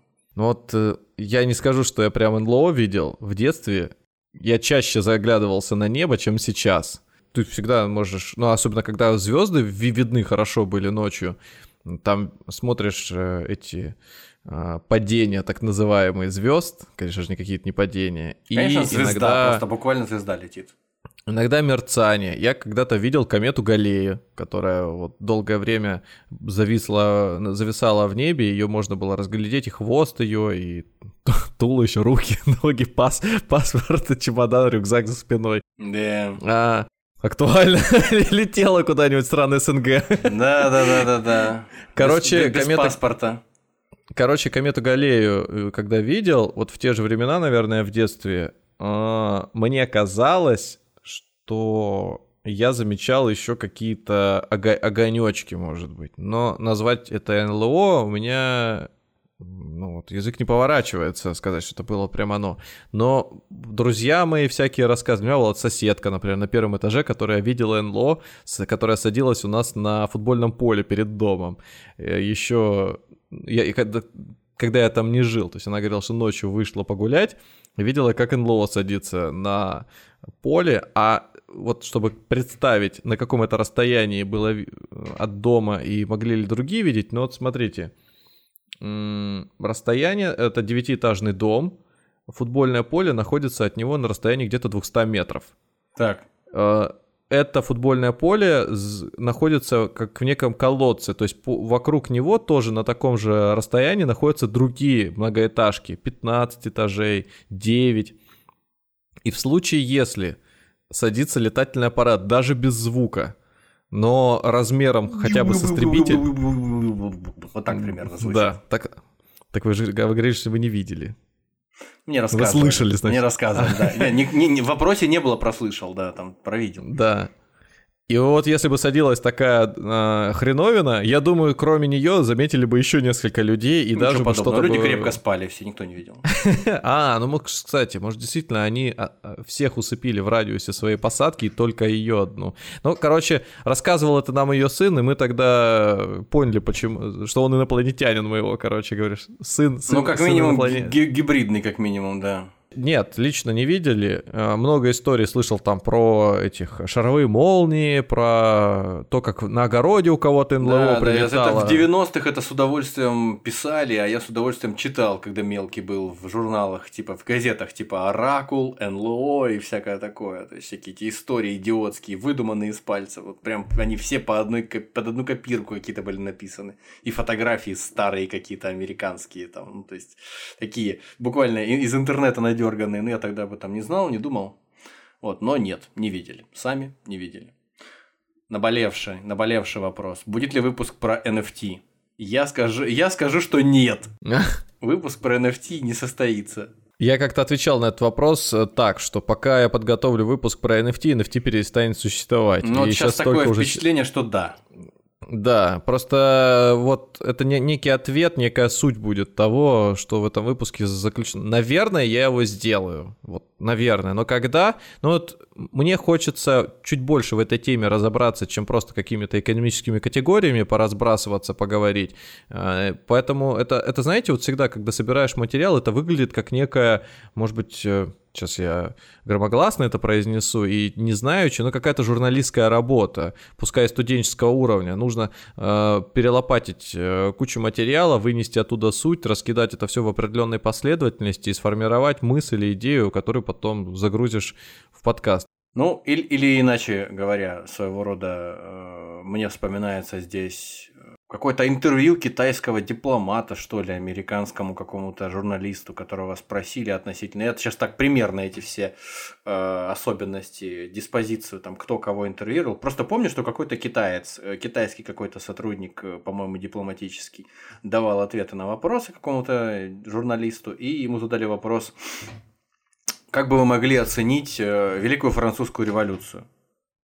Ее влияние на... Ее последствия, в общем, для на- нашего современного мира. Напоминаю, конец 18 века. Вот. э, На что этот китаец сказал, знаете, об этом еще рано судить. То есть большое видится на расстоянии. Так и здесь ты тоже. э, Примерно как он там. 250 лет прошло, это еще... Нет, это еще не предел. Надо, надо подальше отойти и пол- получше разглядеть. Сейчас вот как мы выпуск записали про «Игру престолов» тоже. Э, Сериал закончился в 2019 году. Мы так подумали, прикинули. Э, Ну, три года в самый раз разобрались как следует. Так может и с NFT тоже, когда уже каких-нибудь там людей, которые в, э, э, у истоков стояли этой всей истории, всех этих э, аукционов NFT пересажают всех, назначат какими-нибудь мошенниками, вот тогда мы про них и запишем выпуск. Когда уже ловить за руку никого не придется. Когда мы можем легко сказать, что мы же говорили уже А мы предупреждали. Так, сколько Никита пожмет от груди? Сейчас редко занимаюсь, поэтому я думаю, что больше 130 не пожму раза на два. Правильно говорить пожмет или жмет? Ну, в данный момент я сижу с тобой и записываю выпуск, поэтому я думаю, пожмет. Если бы я, сейчас из спортзала выпуск записывал, то, наверное, по-другому бы сформулировал. А если вот в форме, когда ты... Ну, в, форме. Последний раз я выступал на соревнованиях... Э, не, не такое. 10, я имею 10 лет назад. Нет, я имею в виду в форме, что вот регулярно, когда просто в зал ходишь. Ну, 130-150, да, где-то так, наверное. Я думаю, я 130 ограничусь. Я просто сам себе врать не буду, и все. А, топовый был результат в свое время 155, но это в прошлом. Пока, по крайней мере, возвращаться к этому нет никаких предпосылок.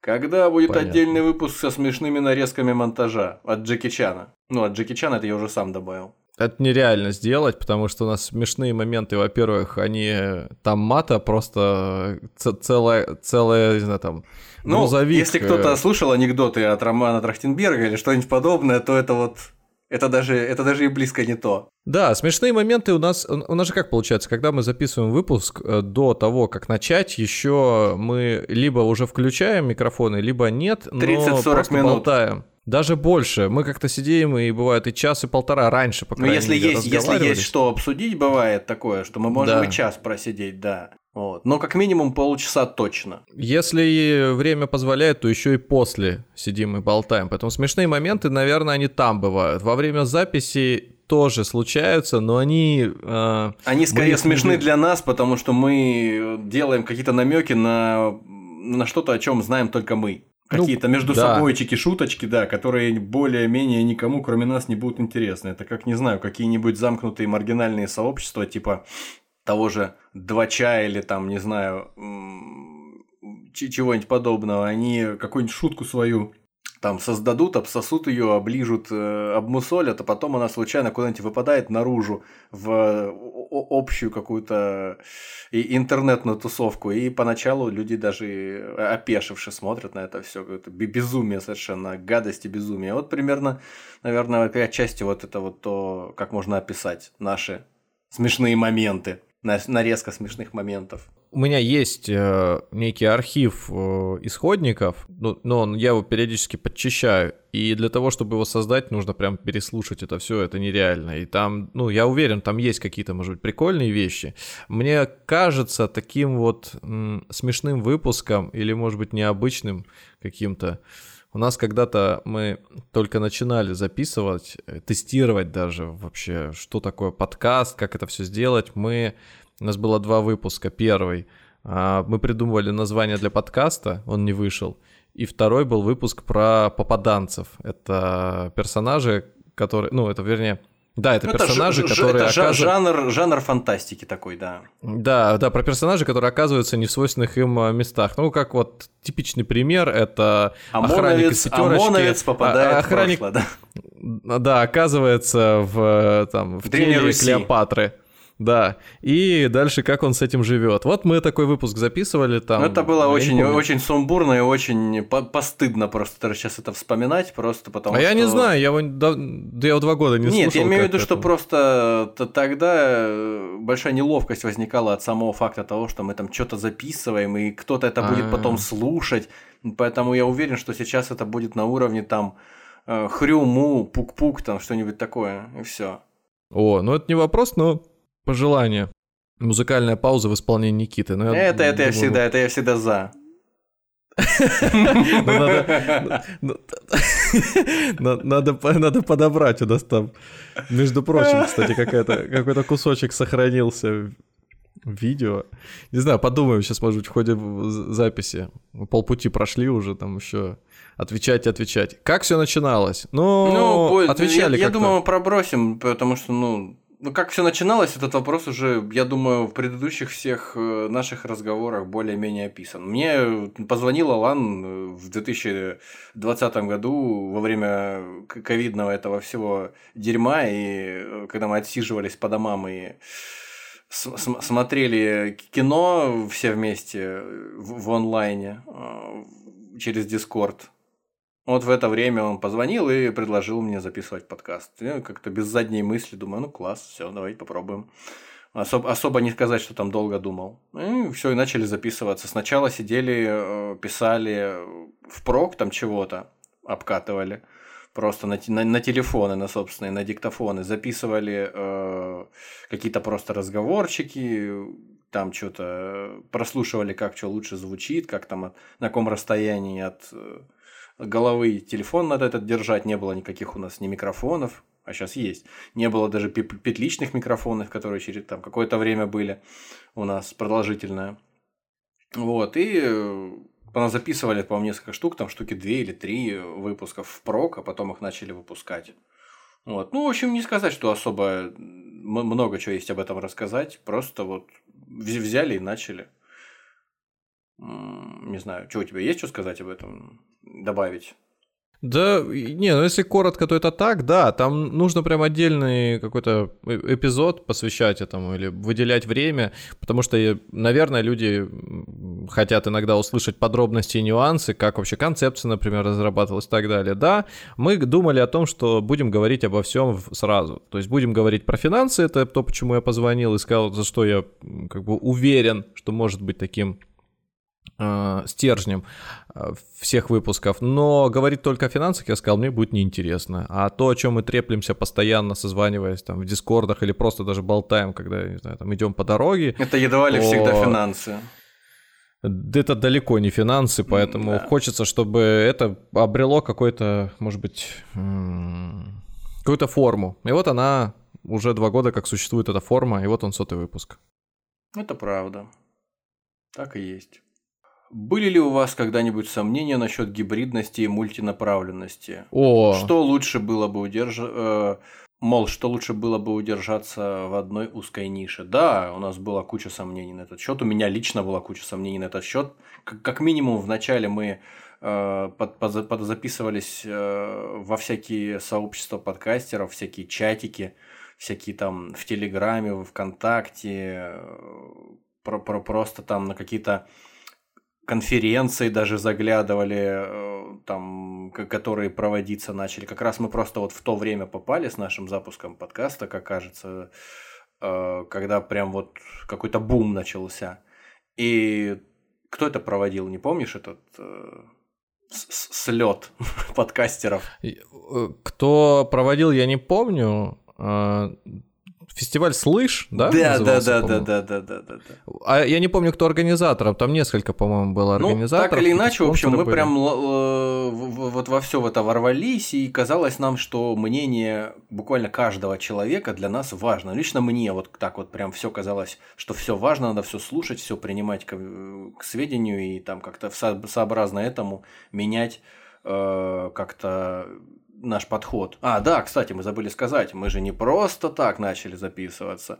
Мы сначала прошли курс.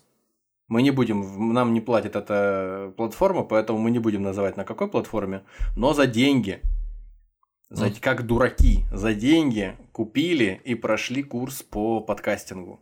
Не скажу, что прям совсем бесполезный курс, но и нельзя сказать, чтобы он прямо дал нам пинок какой-то под зад ощутимый, чтобы он нас прямо вот э, позволил нам ворваться куда-то.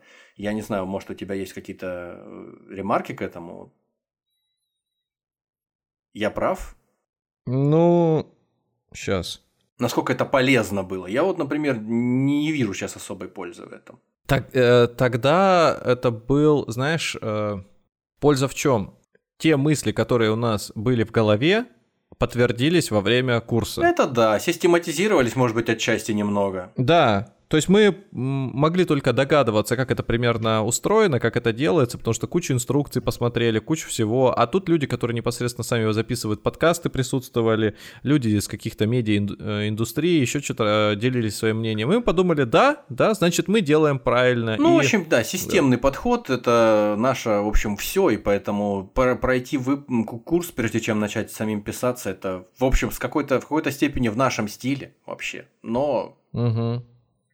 Ну, короче, э, так получилось, что, наверное, все, кто так или иначе занимается подкастами, э, может сам прочитать такой же курс вполне себе легко через, не знаю, месяц-два. Э, ну, через полгода сто процентов.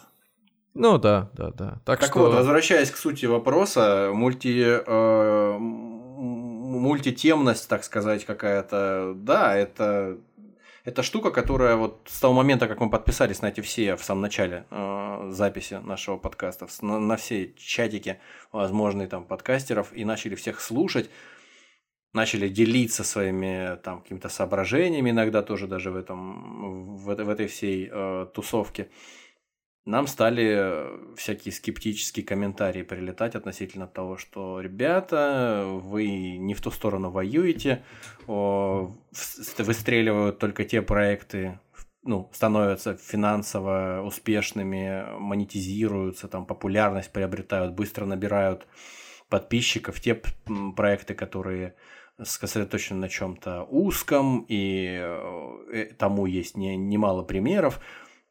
И, конечно, да, сомнения были. Может быть, надо разделить хотя бы на два подкаста. Один там оставить на финансовую тему, а второй обо всем остальном, значит, обсуждать все остальное, остальные темы. Но в результате мы не стали этого делать, потому что по большому счету люди, которые больше всех шумели об этом, больше всех э, в этих чатах там рассказывали о подобных вещах, о, о, о необходимости каких-то шаблонов, стандартов там не сказать, что эти люди прямо стали в результате там вот два года спустя с момента этого начала, они стали какими-то вот э, титанами в этом деле. Люди, которые в результате вот сейчас на данный момент какая-нибудь студия либо-либо, например, которая коммерчески просто завод по производству подкастов, такая фабрика, которая дымит там в сотню труб – вот, и выпускает днем и ночью продукты, на которых деньги зарабатывает. Там, да, там действительно четкий подход, там куча людей занимается каждый своим делом. Но, опять же, сказать, что мы собирались это дело монетизировать, прям вот с этого начали разговор, это было э, как э, какой-то порыв. Это было как какое-то хобби в начале, я не знаю, э, по крайней мере, с моей точки зрения, не знаю, как у тебя там, что это было в результате, какие мы, мы мысли, точнее, были относительно этого. Но поначалу мы вообще не знали, как это делается, как это надо, то есть как правильно разные темы объединить, трепаться обо всем на свете, как мы решили делать в результате, или по отдельности. Сейчас я уже не думаю о том, что нам нужно разделяться, на какие-то отдельные подкатегории, делать отдельные подкасты.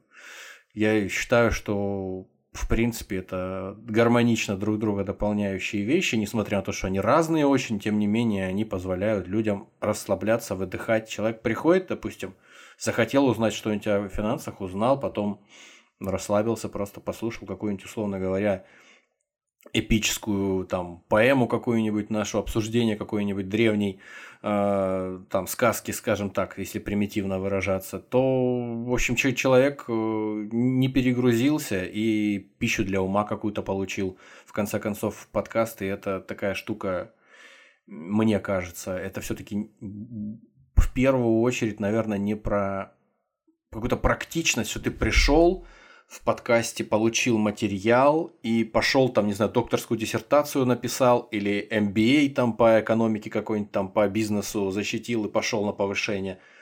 Это, это возможно, но по большей части это все-таки про вайб, про какой-то, извините, про какое-то настроение э, и про личности самих ведущих в немалой степени. Ну, да, в ответ «да». На, про сомнения у меня в меньшей степени практически не было сомнений про гибридность и мультинаправленность. Вот, у Никиты что-то было, и мы вместе это об, обсуждали. Вот, так что мы просто посмотрели, как в целом развивается подкастинг в России, как, как растут э, наши смежные коллеги, кто-то похожий на нас, кто-то начинавший вместе с нами, и поняли, что дело совсем не в этом. Дело не в там, не в мультинаправленности. Да, это, это, это бы нас усилило. Я думаю, если бы мы в одну какую-то цель бы били и хотели бы только ее развивать, возможно, у нас бы результат был бы сильно выше. Но нам бы Э, удовольствие этого не доставляло, такого, как э, то, что мы делаем сейчас. И если нам удастся вот пройти этот сложный путь, выйти на них, это же как всегда бывает, нужно преодолеть определенную планку, когда э, ну, мы говорим сейчас про распространение подкаста. Критическая да, масса какая-то, что ли, вот подписчиков, когда она наби... узнаваемости. Да. Когда она про... наберется и мы ее пройдем, дальше это будет совершенно неважно. Но мы делаем то, ну, тот продукт, если можно назвать. Мы делаем тот, мы делаем подкаст таким, чтобы он нравился нам, и если мы преодолеем эту критическую отметку, он станет только лучше от того, что мы то, что нам нравится, будем усиливать и развивать. А вот эти вот э, полумеры нет. Там... Это не, даже не то, что полумеры, а это какие-то вот инструкции, скажем так. Инструкции по успешному успеху, которые э, написаны в специальной книжке, там условно говоря, на стенку прибиты. И по ним якобы следуя, каждый сможет прийти к успеху какому-то там или достичь, угу. достичь чего-то. Это, наверное, все-таки не, не совсем так работает. Те люди, которые сейчас э, достигли какого-то успеха в блогинге в каком-то, в развитии личных проектов, неважно, на YouTube или в подкастинге, в аудиоформате. У меня такое впечатление сложилось. По крайней мере, эти люди производят впечатление – людей, которые занимаются в первую очередь тем, что им интересно, тем, что им нравится. И многие истории, которые я послушал за это время, то есть для того, чтобы какое-то, какие-то точки, что ли, опоры для себя получить, понимание какое-то того, на что ориентироваться. Вот истории людей, которые начинали тоже, там, как, как и все, с нуля, с нулевым каким-то социальным капиталом, и никто о них не знал, которые там, допустим, на том же Ютубе в результате там до полумиллиона дошли подписчиков в какой-то момент. Они точно так же двигались там с копеечными смешными прослушиваниями и в какие-то моменты давали себе обещания какие-то страшные о том, что если прослушивания выпусков не поднимутся выше, там, не знаю, 100 человек на выпуск или там 300, угу. то, наверное, надо завязывать до конца месяца или там до конца года. И вот кто-то завязывал действительно, а кто-то продолжал, и просто какие-то таинственные алгоритмы площадок, на которых размещались их, размещался их контент, эти алгоритмы в какой-то момент э, срабатывали по сомнительным каким-то неизвестным причинам и выносили э, какой-нибудь выпуск в топ, и люди прилетали. То есть, ну, это, с одной стороны, несколько наивно звучит, если ты, конечно, имеешь бизнес-план и совершаешь там какое-то усилие, направленное на монетизацию строго. Но если это хотя бы в какой-то степени э, все-таки хобби и вещь, которая тебе удовлетворение приносит э, психологическое, то, наверное, механистически вот так вот подходить как-то и прорабатывать, продумывать каждое слово, каждый шаг, каждое действие, ну, Наверное, это не про нас. Какой короткий вопрос. Ну, это, это, это важный вопрос, поэтому есть, есть что сказать. Что вы поняли про подкастинг спустя... Ну, у нас как-то так и нормально они раскидались э, последовательно практически. Что вы поняли про подкастинг спустя 100 выпусков? Ну, я думаю, что вот мы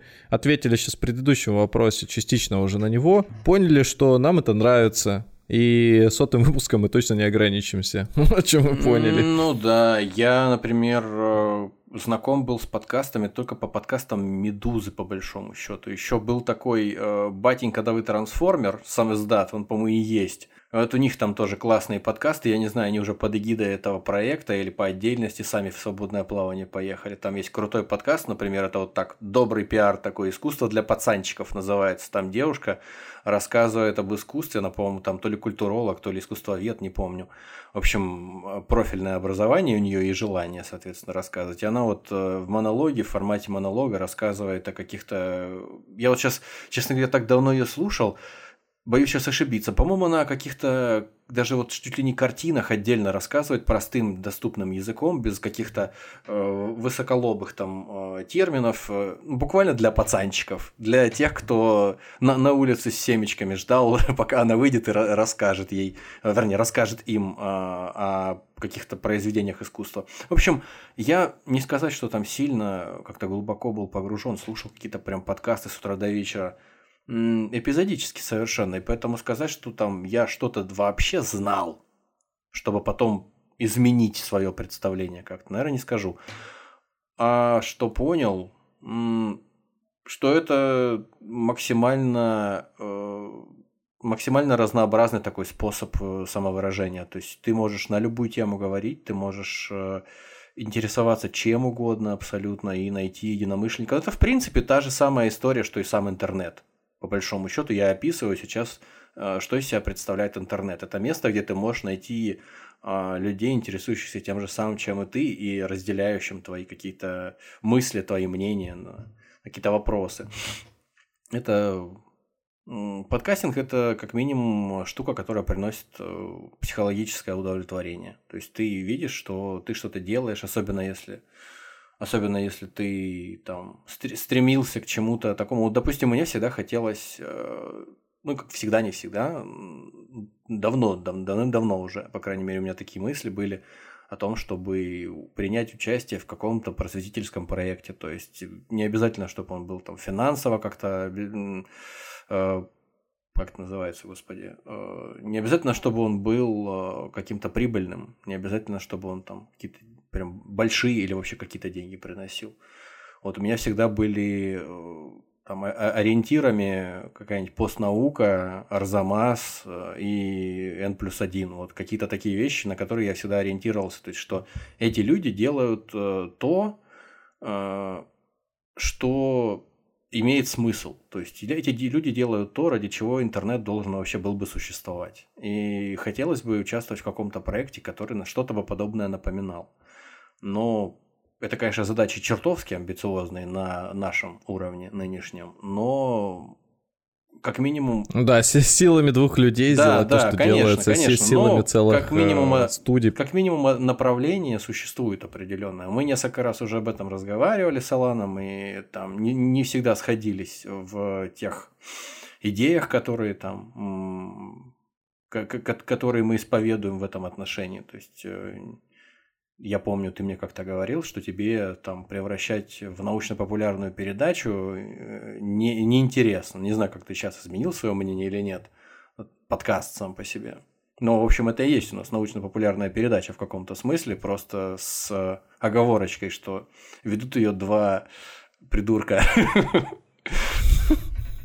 Дискуссионный вопрос, дискуссионный. Я не скажу, что она напоминает, но такую прям однозначную категорию я бы и не поставил, что научно-популярная. Ну, ну если, если можно называть научно-популярной передачей, как называлась передача, это комики вели, помнишь, это, э, которую ты мне посоветовал посмотреть, когда уже у них последний выпуск выходил, и они закрылись. Как это, Сега завтра, да, или как там а, да, по-моему, да, был комики такой вели, я вообще не специалист по стендап-комедиантам. Э, ну нет, э, в целом, в целом смотреть там нечего. Ну, вернее, не так.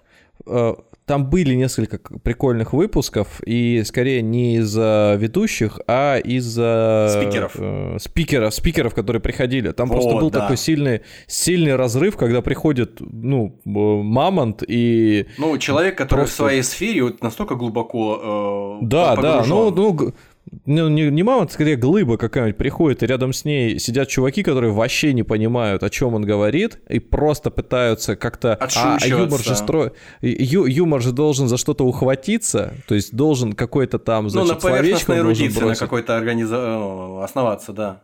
На, да, если у тебя поверхностная эрудиция очень скудная, то все, беда, ты просто не соберешь. И получается, что они реально превратили это... Там юмора было меньше, там в основном был э, монолог чувака, Лекция. который приходит, и, и заурядные вопросы, которые по ходу дела задавали. Люди просто... Это, это э, они вот эти вот стендаперы, или кто там был, комики, да, которые да, сидели, да, они да, При, превращались в пацанов за партой, которые не самые такие троечники за партой в универе, которые пришли с одной тетрадкой и, ну, просто высидеть там, записать лекцию. Которых послезавтра отчислят, да. Это я не к тому, что мы тут какие-то сверхумные, Нет. это просто к тому, что э, общее впечатление вот э, складывалось именно такое. Но люди, людей там интересных приглашали, их, их стоит послушать. Ну, были, да. кстати, и я просто не один выпуск смотрел, были там и комики, которые широко развиты, э, там разносторонне, которые разносторонне развиты, и у них получалось вести беседу очень даже органично с человеком, который к ним пришел. Ну да, вот было... я опять же, как человек, который не разбирается в их среде и не знает там никого, ни хрена, там один был главный ведущий, вот у них он сам, самый толковый парень из всех, по большому счету, который в очках, по-моему, там был, нет? Да, да. Вот, да, это да. вот единственный чувак, который э, на уровне. А остальные, по-моему, менялись. Остальные, остальные менялись, да, и это просто такая массовка. массовка. В общем, я к чему вспомнил эту передачу, потому что вот э, я был бы не против чем-то подобным в результате заниматься. То есть э, это такой формат, который не требовал бы какого-то ну, дьявольского прям продакшена и там миллиардов людей и, и денег, как кажется. Ну, опять же, студии арендовать нужно и э, все равно нужны какие-то световики, какие-то монтажеры и все остальное. Вот. Это скорее про мечты. Музыкальные предпочтения, как рекомендация от вас я так давно не слушал специально как-то вот музыку прямо. А, у меня такого, в принципе, нет, э, не знаю, в, распоряд, в распорядке дня вот такого какого-то куска, чтобы я слушал музыку. Поэтому просто... Смотрите, смотрите, я захожу на вашу страницу ВКонтакте и смотрю здесь, значит, то, покорение там, то, Урала то, и там... Западной Сибири. А, там он подкаст.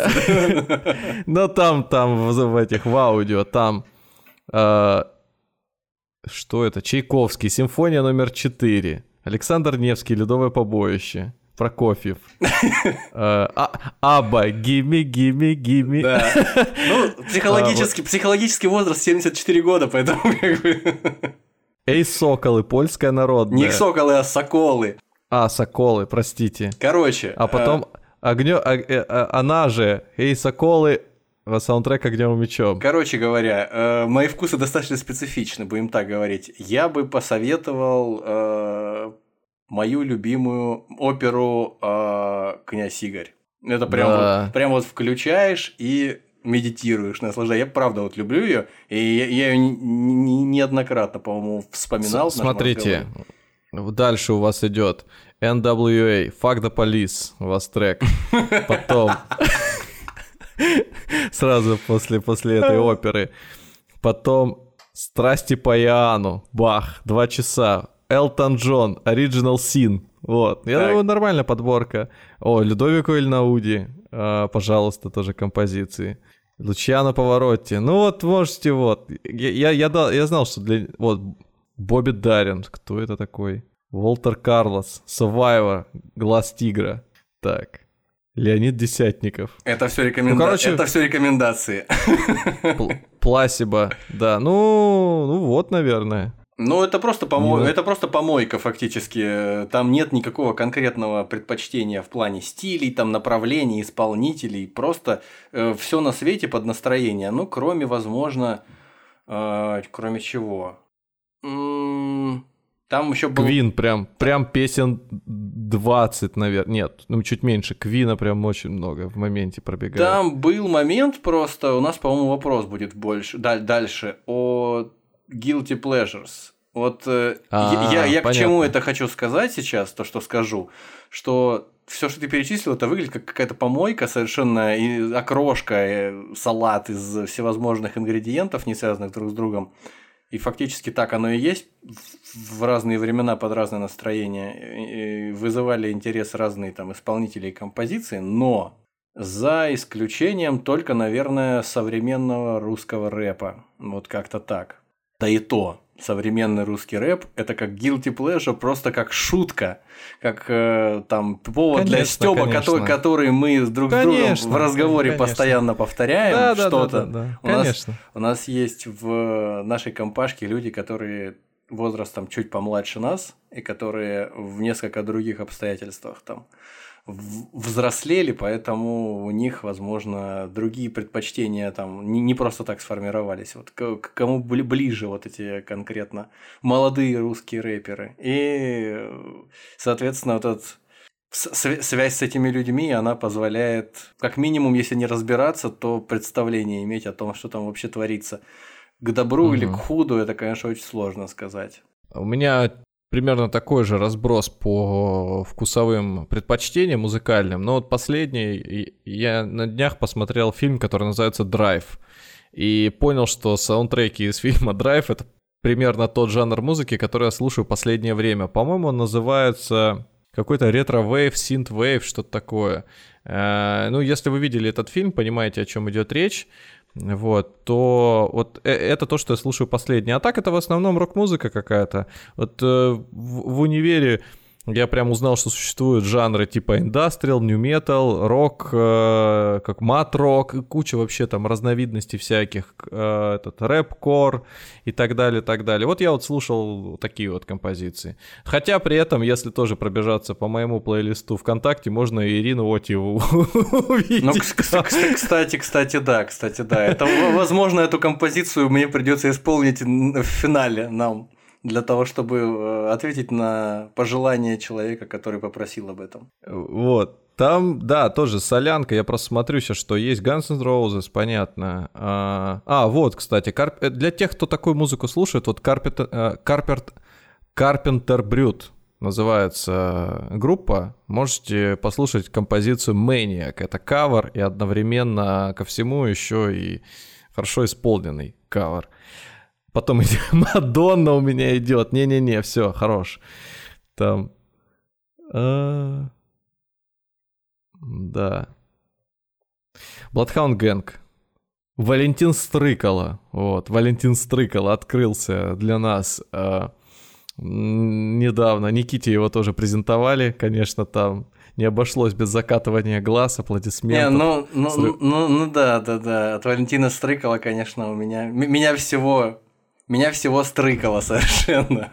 Если бы у вас спросили, как у тебя дела, как бы вы ответили 10 лет назад и сейчас?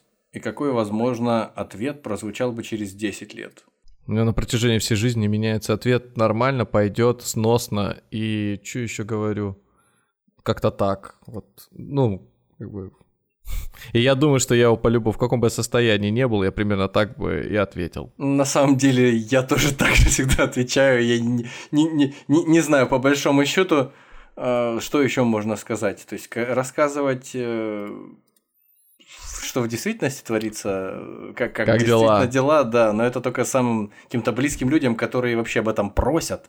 А в основном люди, которые спрашивают, как дела, это люди, которые не хотят слышать, как дела, они просто хотят услышать, да, нормально все. Ну, из чистой вежливости, я так себе представляю, так что... О, прям мне попался. Доллар или юань? Я думаю, что юань и доллар, а не или. Просто две буковки убрать, и это будет ответ. Почему? Потому что э, в долларе все еще остается спекулятивная функция и расчетная, которую он себе несет. Э, ну, спекулятивная скорее опция. Вот, поэтому можно в нем продолжать хранить, даже вот вы видели, как его там выносило вниз ниже 55, 4, 3 там, и, и можно было успеть подкупить, и как его забрали наверх. И паника сейчас э, с продажей была связана с тем, что люди экстренно выводили деньги за границу в больших просто количествах, там, Северный поток ерунда по сравнению с тем, сколько бабок выводилось за последние полгода. Вот. И э, он продолжает иметь место быть. Он продолжает быть актуальным доллар, а юань это способ сохранения, так как э, курс юаня довольно стабилен и фиксирован к нескольким валютам, и привязан к нескольким валютам мировым, то можно продолжать пользоваться, и можно начать пользоваться им только в качестве хранения. Расчетами вы не сможете, ну а какие расчеты могут быть? Только если в Китае что-то покупать. Ну, будущее покажет. Но даже если будет расти юань, юань состоит из нескольких валют, в том числе доллара и евро, то если будет расти юань, скорее всего, будет расти и доллар. Но доллар недооценен, поэтому если вдруг как-то ситуация благо, ну, благоразумие, вернее как, э, если ситуация наладится, то доллар будет силь, сильнее вырастет, а юань скорее вообще не двинется или даже упадет от тех величин, на которых остановится. Вот, что не к рублю. Так что разделить, э, ответ будет еще дополнительно такой. Разделите в соотношении на ближайшие несколько месяцев в соотношении, ну, 60 на 40, я бы сказал. А, где, э, если только две эти валюты рассматриваете, где 60 это юань, а 40 это доллар. Вот так вот.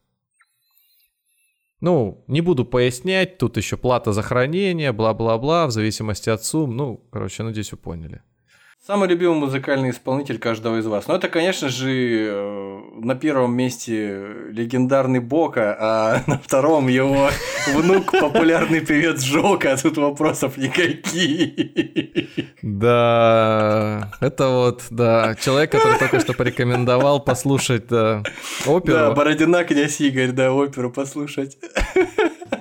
Так, а, ну, у меня самый любимый исполнитель не знаю, он так часто менялся. Ну, это да, это какой-то такой, что-то такое незрелое, мне кажется. Вот любимый исполнитель, который через всю жизнь с тобой А, проходит. Ты, получается... Анкеты.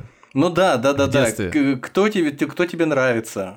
С кем ты, с кем ты сидишь за партой, с мальчиком или Какой, с девочкой? как- какой, какой у тебя любимый цвет? Да, любимый размер. В общем, ну такое. Если ты... Снаружи свинья, а внутри Люцифер. Точно, точно, кстати. Я думаю, что сейчас вот я сказал, группу, которую я слушаю последнее время, пока она вот э, в топе, но она уже смещается периодически просто треками отдельных исполнителей. Когда вам грустно, плохое настроение, что помогает прийти в себя? Два-три пункта. Э, Возможно, массаж, чашечка горячего какао и вид на Атлантику. Да, и, и, На- на- и, и бой на ножах, да. Да, мы обычно мы отправляемся в- в круиз через Атлантику, да. Мы, мы так всегда и поступаем. Ну, ну что позволяет? Что позволяет? Посидеть, подумать, посидеть, просто подумать и поразмышлять. В любом случае, кто тебя поймет лучше, чем ты сам. Да кого я обманываю? Я просто предаюсь саморазрушительной панике, да и все всегда, когда ужас какой-то творится, а потом это просто все отходит. Когда я начинаю, когда попытка рационализировать ситуацию превалирует уже над, э, над эмоциями. Вот, правильно. Э, У меня рецепт появился. Смотри, рационализация, то есть диалог с собой, эскапизм, рационализация, диалог с собой, эскапизм, повторять до исцеления. Нет, нет, это очень полезная штука, кстати говоря, да, лично для меня э, находиться в одиночестве, и э, сейчас часто за весь выпуск об этом говорил, по-моему, уже, да. Просто это многие люди, как будто, как мне кажется, боятся того, чтобы находиться наедине с собой. А, Они пытаются, Да. они пытаются забивать голову себе, вставлять постоянно там наушники, слушать музыку или что-то читать, что-то смотреть, там, ну, залипать в соцсетях. Э, Но чтобы остаться наедине в тишине одному или одной и там послушать себя, подумать над чем-то, задать себе какие-то вопросы. Э, Мне кажется, это из-за того, что просто страшно. Это придется какие-то решения принимать, придется, возможно, ты придешь к какому-то выводу, который тебе будет неприятен, возможно, ты о себе даже что-то узнаешь такое тоже неприятное. Это, опять же, требует не только смелости, это искренности требует какой-то с, с самим или с самой собой. В общем, это такая штука полезная, которая, правда, помогает. Всем рекомендую начать пробовать. То есть оставаться наедине с собой, не отвлекаться ни на что, просто думать, размышлять и отвечать искренне на вопросы, которые перед тобой возникают. Мне кажется, немножко не в ту сторону ушли от вопроса, который нам задали, но мы так вроде дви- дви- движемся, просто э, интерпретируем вопросы в том ключе, в котором нам интереснее, выгоднее. Что было самым сложным в командной работе? Часто ли у вас возникают существенные разногласия, есть ли право вето? Право вето на что? Право вето на определенную тему или право вето на определенную манеру подачи? Да у нас, в общем, Да не-не-не, у нас э, все, все, все рассуж... Мы, бывает, отказываемся от какой-то идеи, если она становится для нас конфликтной. Проще, про, проще отказаться делать что-то, что там инициирует один, и если это вызывает прямо отторжение у другого, чем топить до последнего, что это... Да и, опять же, если бы мы, вот как коллеги по работе, да, вот мы был, я бы сейчас устроился бы в эту подкаст э, «Деньги Джоули Дракона». В бюро какое-нибудь, конкретно, да, подкастное. Э, вот, э, и Никита бы устроился или работал бы здесь какое-то время, или, ну, там, стаж был бы у нас разный. И вот мы бы выполняли бы рабочую функцию. Задачу какую-то выполняли, да. Тогда, наверное, мы бы могли бы иметь э, чаще разногласия, потому что мы друг друга не знали и не понимали, что, к какой конечной цели мы идем. А здесь, э, вот я же говорю, был уже прецедент, когда мы там забуксовали в самом начале, не понимая до конца, кто что должен делать, обсудили, выяснили, за последние, ну не знаю, с начала года у нас, по-моему, ничего подобного и близко не, не происходило. Все разногласия, какие бы они ни были, они были мелочью, а право вето, не, Права вето никакого нет. Просто э, обсуждаем любые спорные вопросы. Если Право они... вето может быть таким. И мне неинтересно на эту тему говорить. Мне внутренне, вот может там кто-то из нас сказать, мне вот прям не хочется об этом рассказывать. Мне внутренне неприятно, например, это обсуждать. Ну, что-нибудь такое я сейчас Ну, утрирую, или, допустим, вот... там что-то проскользнуло в разговоре, и это попало в монтаж, не вырезано было. А потом слушаешь, и это режет слух. То есть это было, может а, быть, ну, такое, да. приемлемо да. или смешно смешно казалось там, или как-то, ну, в общем, уместно, иными словами, каким-то образом было в контексте разговора, а потом, так, со стороны взглянув, кажется, что ну, как-то, если не стыд, ну, хоть неловкость какую-то вызывает или кажется, фаль фальшиво звучит. Поэтому, да, договариваемся, что это мы убираем или перезаписываем кусок какой-то даже вклеиваем. Ну, не часто бывает. Я вот к этому вопросу добавлю следующий, там чуть-чуть забегая вперед, там есть про разногласия, и вот как у нас был курьезный момент про как раз мат, который про, проскочил выпуск. На самом деле там э, у нас не было скандала э, в, этом, в, в этой записи, просто вы же слышали кусочек, и я прям выжидал. Я люблю Никиту подкалывать периодически там во время записи, особенно если, э, ну, неважно там на, на какие случаи. И Э, там конкретно с матом выглядело так, как будто бы я на него наезжаю. Типа, это ты меня сейчас что, типа, послал? И потому что проигнорировал мой вопрос и начал что-то рассказывать. А там была, э, как сказать, э, до этого был смысл один, что он отвечал, по-моему, он еще раз, мы перезаписывали одну и ту же фразу, потом я хотел, чтобы она была с вопросом, короче, он мог услышать или даже не услышать. В итоге это выглядело как некий конфликт, поэтому нет, во время записи я, может быть, опять же, у меня тоже уровень эмпатии не очень высокий, но я не, не помню последнего, чтобы у нас вызывало какие-то... Курьезы вот такие, да, а конфликты нет. Ругаемся ли мы во время записи в процессе выбора темы? Конечно. Просто вот во время даже этой записи у нас неоднократно это случалось. То есть мы просто приняли для себя, что в нашем формате будет отсутствовать мат. Если он будет присутствовать, ну, для этого мы найдем соответствующее ему э, применение, может быть, в другом подкасте или в какой-то, не знаю... В другой сфере а, нашей жизни. Так мы материмся много. Как, как и все люди, в общем-то, более или менее. Да, у нас нет на эту тему никакого табу, просто так как наши темы носят иногда серьезный характер, и люди могут слушать и с детьми, и с разными, а, с разным отношением. В разных ситуациях, этому. да. Кто-то слушает, например, да. в обеденный перерыв там в, у себя в офисе с э, коллегами, поэтому, ну, людей просто один раз так подставить, и люди... Э, люди-то, может быть, нормально к этому относятся, но кто-то заходит к ним в кабинет и слышит, это что за ерунда, нерабочая атмосфера, ну, вопросы Ну, в целом, это, надо. это неприемлемо. Мы считаем, что это неприемлемо, поэтому у нас этого не э, намечается. Никаких изменений в этой редполитике, так сказать, нашей. Что бы хотелось успеть сделать до конца года? Ну, я купил несколько курсов, и один из них я уже прошел собственно говоря, э, хочу успеть пройти второй. Не знаю, я не думаю, что это прям какая-то амбициозная чересчур цель. Просто, просто не затягивать с э, какими-то какими-то вещами, которые там более-менее наметил сделать. У меня все проще. Я, ну, по работе закончить э, ряд скажем так, в кавычках, проектов. Сделать... Э, а, успеть слетать в отпуск, который у меня должен начаться через неделю. Все-таки, надеюсь, он состоится, ничего ему не воспрепятствует. А, и, ну, наверное, из личной жизни, да я не знаю, там какого-то...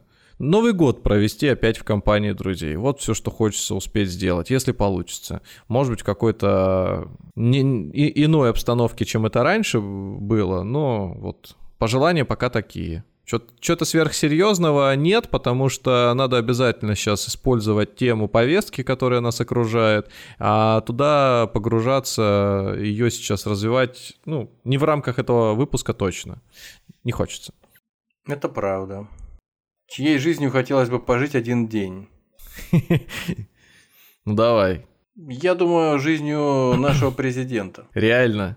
Ну, просто за всю жизнь свою э, я слышал столько всякого разного, столько разных мнений. Э, у самого тоже накопилось столько разных вопросов. Это как э, Дудь там, допустим, у себя в передаче задает вопрос, что если ты оказался бы через перед Путиным, чтобы за вопрос ты ему задал. Я, кстати, не знаю, давно его не смотрел. Может, уже он такие вопросы и не задает, но одно дело оказаться и задать вопрос, а другое дело э, оказаться, причем, я бы так сказал, не оказаться в тушке внутри, а просто быть э, наблюдателем, как будто бы, ну, не знаю, как будто бы ты э, маленький мальчик с пальчик на плече сидишь, все слышишь, все видишь, а тебя никто не видит.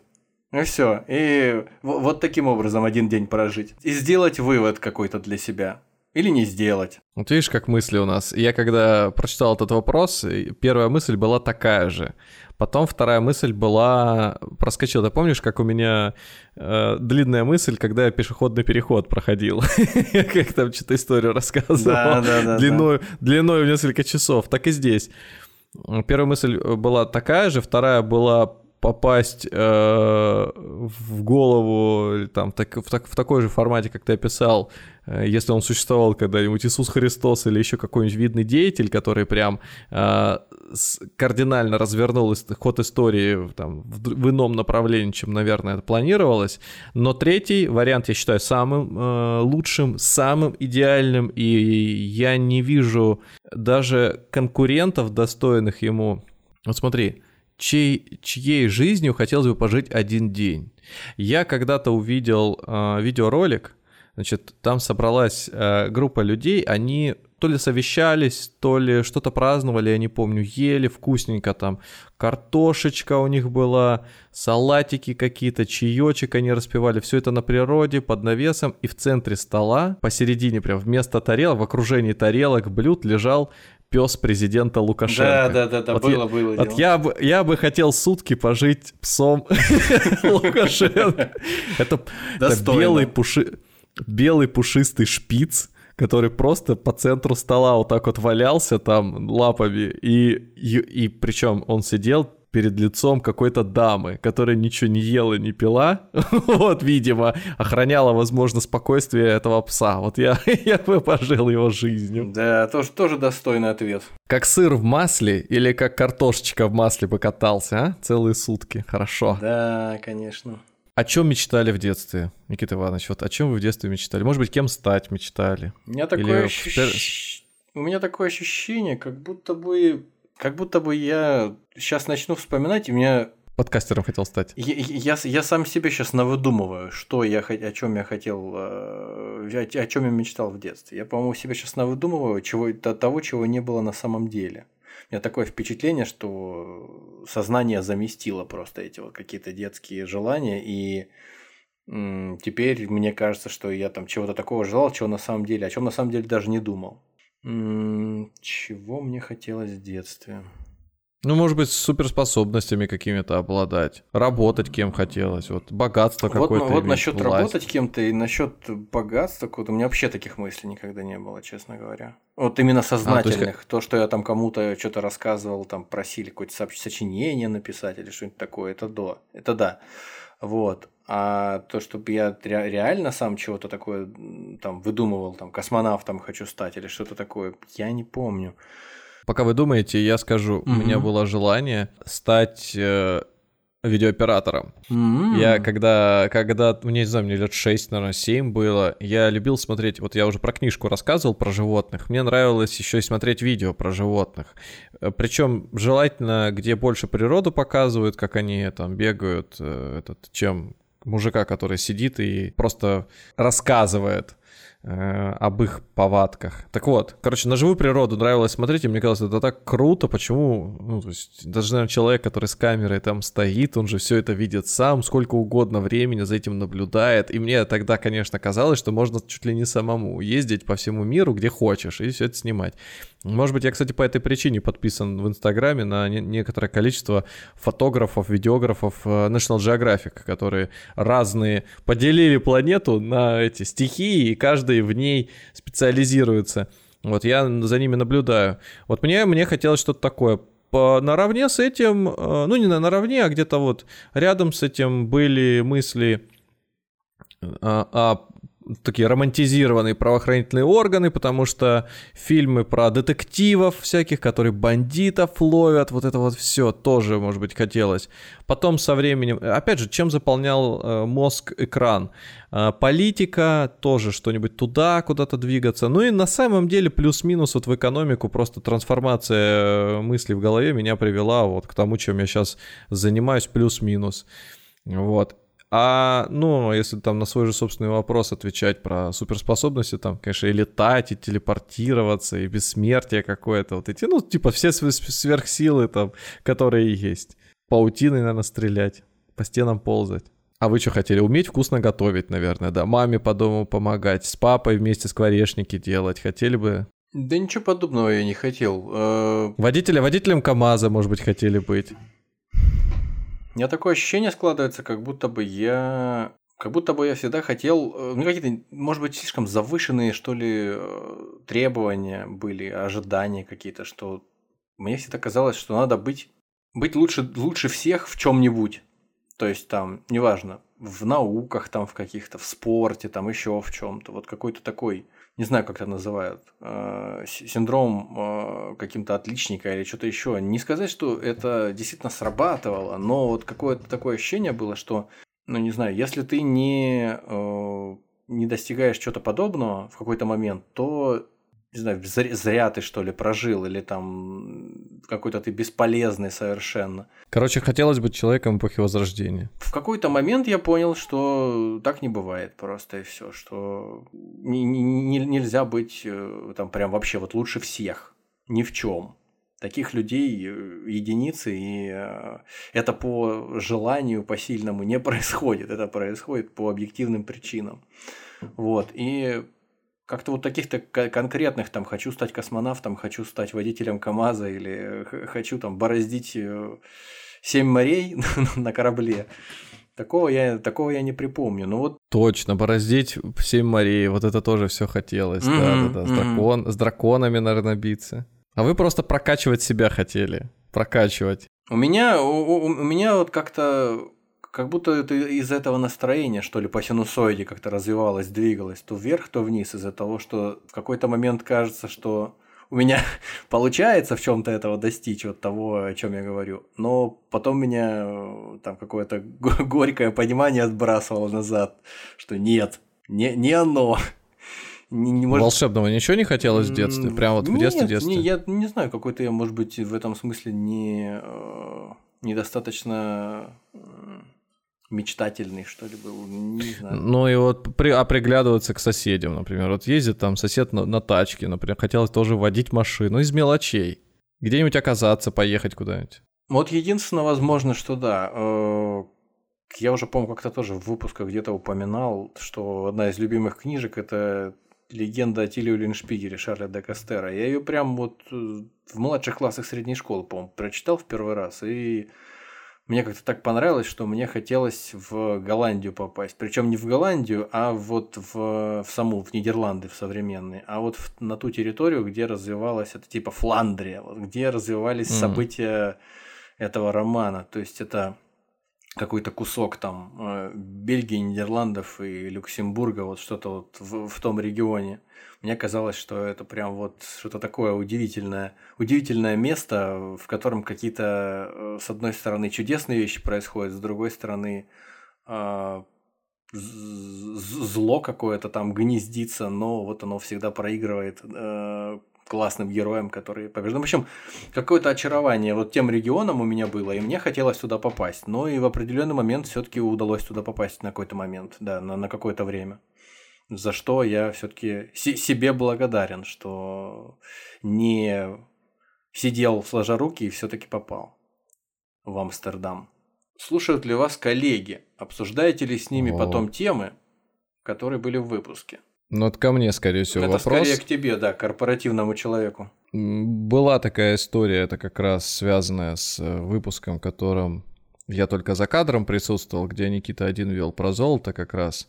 Выходить... Короче, возникал тот самый конфликт интересов, в котором мне пришлось э, посоветоваться на работе, непосредственно, во-первых, рассказать, чем я занимаюсь, и посоветоваться, как правильнее поступить. И я поступил, как мне кажется, правильно что оставил только, чтобы Никита один был, ну, то есть мы вместе, как говорится, я за кадром ему что-то подсказывал, там говорил, э, но фактически меня не было, вот. А так, из моих коллег э, или там старых коллег, с которыми я работал, слушает ли кто-то? Кто-то слушает, ни с кем я не обсуждаю. Из нынешних, по-моему, слушает по-моему, никто. А если даже и слушают, я об этом не знаю. Как-то эта тема я не, не хочу поднимать на работе, она, она очень так, э, как это сказать, одно на другое может наслаиваться. И я бы не стал, я вообще не хочу это смешивать. Одно дело, как мы говорим, там хобби, да, жизнь после работы, другое дело жизнь на работе. Поэтому я ничего не обсуждаю, никакие вещи, компрометирующие мою деятельность и там, работодателя.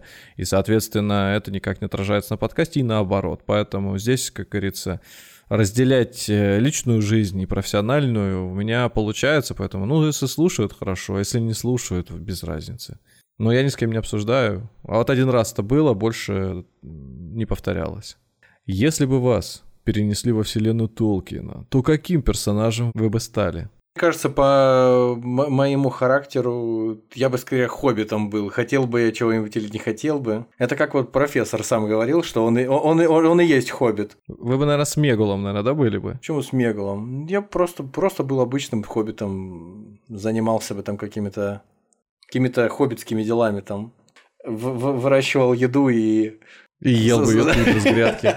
И занимался бы созидательными вещами там на лоне природы спокойно. Потому что, конечно, можно рассуждать о том, что это как все э, в детстве там размышляли о том, что если бы я вот, э, если, если бы существовало переселение душ, то, наверное, я бы вот, скорее всего, в прошлой жизни фараоном египетским был. И всех, всем кажется, что если существует э, переселение душ, то однозначно все были в прошлой жизни какими-то знатными людьми, Фараоны. важными, да. А кто, ну, а кто, а кто был э, крестьянами, непонятно, или там кто, кто был рабами. Поэтому так и я здесь тоже не знаю, не думаю, что довелось бы побывать каким-нибудь серьезным человеком или не человеком серьезным каким-нибудь эльфом. Скорее, хоббитом. А если из известных персонажей? Э, ну, я же говорю, это просто такая наивная история получается. Я просто же говорю, кому больше подходит, кому из э, там рас, допустим, этих фэнтезийных больше подходит э, склад психики моей и характера. Наверное, больше к хоббитам. А как же дворфы? Ну, Гномы. дворфы, они слишком жадные, я не настолько жадный. Mm, ну, не, не все, наверное, жад... и все жадные. жадные, воинственные, ну, так себе представляю. Ну ладно, хорошо. А, ну, мне сложнее, потому что я плохо знаю вселенную только по фильмам. Ну, наверное, что-нибудь вот туда, к этим бродяжникам каким-нибудь карагорновским. Потому что всякие колдуны, там, колдунов-то нет, да и они мне не особенно нравятся. Ну, куда-нибудь туда. Ну, не эльфы. Ни эльфы, ни хоббиты, ни гномы. Наверное, это люди. Люди сто процентов. Орками не, не интересно. Орков, конечно, тоже своя романтика есть. Орками сейчас играем за орков, поэтому нормально все. Это да. О, ну вот он этот вопрос в самом конце. Тот, кто его ждал, возможно, сейчас вот он. Самые странные вещи и guilty pleasure. которыми вы интересуетесь. Guilty Pleasure. Расскажите мне о них. О, да у тебя те же самые guilty pleasure. Сейчас я начну перечислять, и ты согласишься. Люди, которые не служили в армии, и я, и ты, и на военной кафедре не были, и вообще никак не связаны, в какой-то момент э, ощутили, что какую-то нежную любовь питают к этому сборнику военных анекдотов под названием ДМБ. Есть такой фильм, ну вот, российский. И, в общем-то, я думаю, что у тебя такой же guilty pleasure. Учитывая, что многие бы, наверное, сказали, что это не, не шедевр, мягко говоря, кинематографический, это скорее, как я уже сказал, сборник анекдотов, такой превращенный в набор ви- видеоскетчей, но по какой-то причине он своей какой-то такой э, чудаковатостью и искренностью удовольствие доставляет, причем до такой степени мы его часто смотрели за последние несколько лет, что, наверное, уже сейчас можем сесть и наизусть весь сюжет пересказать, причем словами персонажей, э, просто без перерыва. А вы скажите, а вот а про еду, если? Про фильм понятно? Не-не-не, я еще не закончил. Кроме этого, guilty pleasure, я не знаю, сколько это guilty, не знаю, упоение русской чернухой кинематографической, балабановщина, и вообще фильмы Балабанова мне нравятся, почти все. Потом что еще? Какие-нибудь э, своего рода, ну, с позволения сказать, интернет-фрики, которых не для того, чтобы злобно там над ними поиздеваться, а просто вот как какое-то вот такое странное открытие э, в какие-то моменты э, для себя открывали, и я, и ты, и что-то даже О, там цитировали. И... А ты помнишь, ты помнишь, как я тебя принес в клювике Игоря Гофмана? Да, есть такой э, без, безобидный мужчина, очень какой-то такой милый, у которого ну, не все в порядке с головой. Игорь Гофман, да, который записывал 10 э, лет назад, наверное, или даже раньше, записывал какие-то медитативные, очень странные, абсурдные видео про, про свою жизнь. Действительно ли это имело место, то, что он там рассказывал или нет, никто не знает, но... Короче, у мужика как будто бы мания преследования. Да, да, да. И... да и все, все вокруг него против него объединились и пытаются его с, с этого света куда-то там, значит, э, изжить. И есть забавный ролик, где он сидит на диване, вот, э, и, собственно, просит свою мать, чтобы она на видео сняла. И вот мы иногда начинаем наши подкасты вот с этой же фразы. Ну что, рек, рек, рекорд, горит? есть рекорд, запись, есть? Рек. Рекорд, рекордер, есть, и вот мы точно так же стартуем. Потом там оттуда же из этого видео была легендарная фраза, как он по наитию ноги на стул положил, сам лег на кровать, по наитию ноги на стул положил в сторону окна, и там какой-то его сосед. Кто-то там пытался, ну, в общем, это не суть, мы можем это до, до, до конца, до скончания вечности рассказывать, до скончания века, а все эти его странные истории. Ну что еще? Естественно, стримы Панасенкова, в свое время, в свое время мы их смотрели и э, просто с, с удовольствием. Ну, немного э, смотрели, ну, прямо. Ну, я же говорю, в, в свое время мы какое- какое-то да. время уделили этому. Это опять же, все это, это вот то, что мы сейчас перечисляем, все эти герои русского Ютуба, русскоязычного, это скорее все произошло во время, э, во время пандемии. То есть просто от, от высиживания, э, просиживания штанов по домам на, начали вот обращать внимание на, на каких-то странных людей. Ну, еда. Вот какая-то какая-то еда вам нравится? Вот guilty pleasure. Вот вы выходите в магазины, например, покупая о овощи, мяско, и покупаете рядом еще, например... Я человек очень консервативных взглядов в этом смысле. У меня очень маленький набор продуктов, простых совсем, там о- о- овощи, там жиры, белки, углеводы. Поэтому ну, я не знаю, чтобы такого странного именно, чтобы я еще стараюсь следить, чтобы прям чего-то такого вредного не жрать. Э, ну, вы, вы, вы же там какое-то вот сла- сладкое что-то бывает покупаете. Если сладкое покупаю, то фрукты, не знаю. Не, я не, сюрстрёминг какой-то мне никогда не хотелось пробовать, например, если ты об этом. Ну, у меня из еды... Да я, в принципе, ем все подряд, поэтому здесь сказать, что guilty... Хотя, ну, это, ну, это, это из серии какие-нибудь... Э... А, о, подожди, на кассе. Мои любимые кофе три в одном. А, вот это точно, вот это точно извращение. Я согласен с тобой. Тут, тут ты, конечно, молодец, что вспомнил. Кофе три в одном, казалось бы, это вот отрава, которую там э, человеку нельзя давать. Вот, и соглашаться никогда нельзя, кто, кто там предложит тебе. Но вот у Алана есть такое Ну, особенно, когда мы куда-то уезжаем. удовольствие, э- да. Эту отраву нет-нет, да у меня кто-то еще и тырит потом этот. Нет, ну это от, от ты. безысходности, если я обычно пью зеленый чай. И если, ну, в качестве напитка какого-то такого стандартного. И поэтому, если нет вообще ничего, а теплый напиток хочется выпить, то, ну, изредка приходится и мне. Но чтобы я сознательно выбрал, как вот такое лакомство, мол, никогда. Фильмы у меня бывает накатывает посмотреть трешака какого-нибудь. То есть я прям, если берусь смотреть, то бывает всю серию. Так это было с фильмом «Дрожь земли». «Дрожь земли» вышел, по-моему, чуть ли не в 80-х годах, а я досмотрел до самой последней части, которая уже ходила, выходила там в 2000, не знаю, 10 каком-нибудь 12 году. Это Ну, там кошмар, вообще конечно. Лю- лютая хрень была. Также было недавно с фильмом «Куб» 97 года. Я посмотрел все три части, досмотрел. Когда-то всю пилу пересмотрел. Бывало, просто включал какой-нибудь вот из фильмов, э, ну, не категории «Б», конечно, не прямо грандхаусное кино, но фильмы совсем не, не- очень популярные, и, э, и смотрел. Слушай, Мне как мы еще с, одним наш- Или- еще с одним нашим другом, когда мы э, уезжали в отпуск новогод... на новогодние каникулы как-то несколько лет назад, мы все вместе посмотрели замечательно два шедевра Александра Курицына, он же Александр Невский. А, Разборка в ну, Маниле и Абсолютный удар, по-моему, назывались они. И они были... Или черная черный лотос, по-моему, какой-то или что-то. И они были настолько низко оценены по рейтингу на кинопоиске, что я такого даже и не видел. Там что-то один с половиной или один и четыре. Какой-то максимально низкий рейтинг. Но мы в компании посмотрели, там просто надрывались от хохота. Классно было, конечно. Вот. Ну и не, сто, не, не стоит забывать э, безымянного для меня исполнителя. Будем говорить, что его зовут Магомед, который исполняет композицию «Ка-. «Кайф от души». Это трек, который мы последние, наверное, пару месяцев периодически Время от времени. созваниваясь или еще что-то. Кайф, кайф, кайф от души. Кайфовать хочу, кайфовать. Да. Кайфовать хочу. Не потому, что нра- нравится эта песня или нравится ее мелодия, а в целом вот некая нелепость э, того, как выглядит исполнитель и как что про- произносится в этой песне. О, я еще вспомнил. Значит, есть такое приложение, я его называю портал.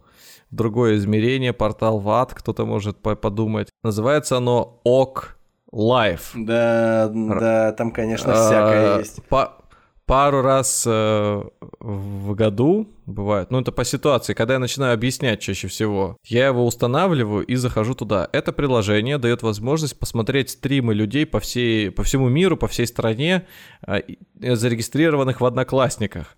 То есть люди свои кухни, сараи, работу, машины, кто-то из крана стримит, бухает, просто сидит. И вот они показывают ту самую жизнь, которую многие считают, что не существует. Что якобы все ходят, как вот москвичи, например, все ходят со стаканчиками кофе в руках, с наушниками беспроводными, а, воткнутыми в уши, и на гламурных вечеринках где-то, на фестивалях тусуют. Не-не-не-не, ребят, вот устанавливаете приложение, рандомно тыкаете в любой город и смотрите, что там происходит. И этого очень много. И есть мирные люди там, рассказывают, как они живут, что готовят, там на кухне стоят.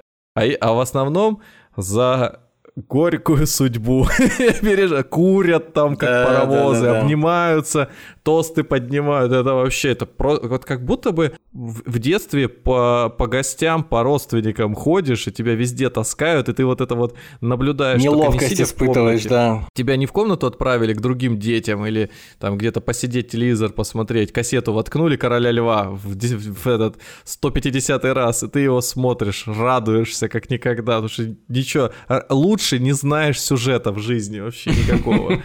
Поэтому э, вот, да, такое тоже. Много таких guilty pleasure, это, это причем мы сходу. То есть так, так Да. сказать, что прям вот готовились, нет. Э, странные вещи, ну, мы про музыку, например, говорили. Ой, ну, не, на самом деле очень много всего еще есть, я так думаю.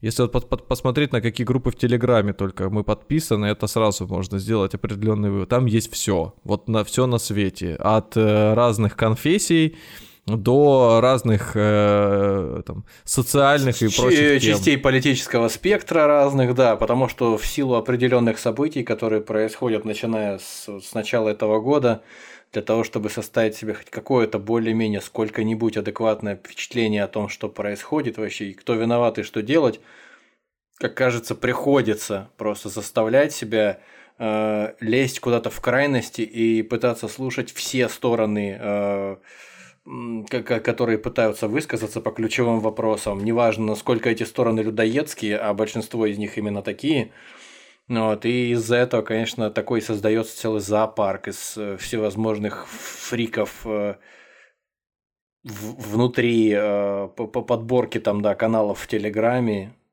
Я думаю, что у нас получилось ответить на большую часть вопросов. И да, не, не получается в этом смысле на уточняющие отвечать, потому что, ну, мы вас не слышим. И, может быть, как раз-таки следующий один из стримов в Телеграме будет чего-нибудь подобного посвящен. Но нам, если честно, говорить о нас самих, ну, как-то менее интересно. Это скорее, наверное, просто чтобы быть чуть ближе к вам, показать, что мы живые люди и примерно вот как с чего мы начали, что, что нам нравится в вас, что в слушателях, что у нас очень много схожего. Почему мы, собственно, надолго с вами и там уже два года и с многими. Я сегодня смотрел статистику, в каких регионах нас слушают. Ну, там разные у нас есть площадки, где мы ее собираем. Конечно, э, последние события сделали так, что Теперь нас э, стали сильнее слушать э, в Армении, в Турции, неожиданно там мы в каких-то рейтингах стали появляться. Но у нас стабильно было много слушателей из э, России, Казахстана, из Украины, Беларусь. Это ключевые. Недавно там вот Яндекс нам написал вообще за последний месяц еще и Нидерланды, даже там США присутствуют там в топ-10. По, по другим э, площадкам, если собирать, у нас вот, да, Германия там есть. Э, ну, вот ключевые все это русскоговорящие, как правило, слушатели, которые проживают недалеко от самой России.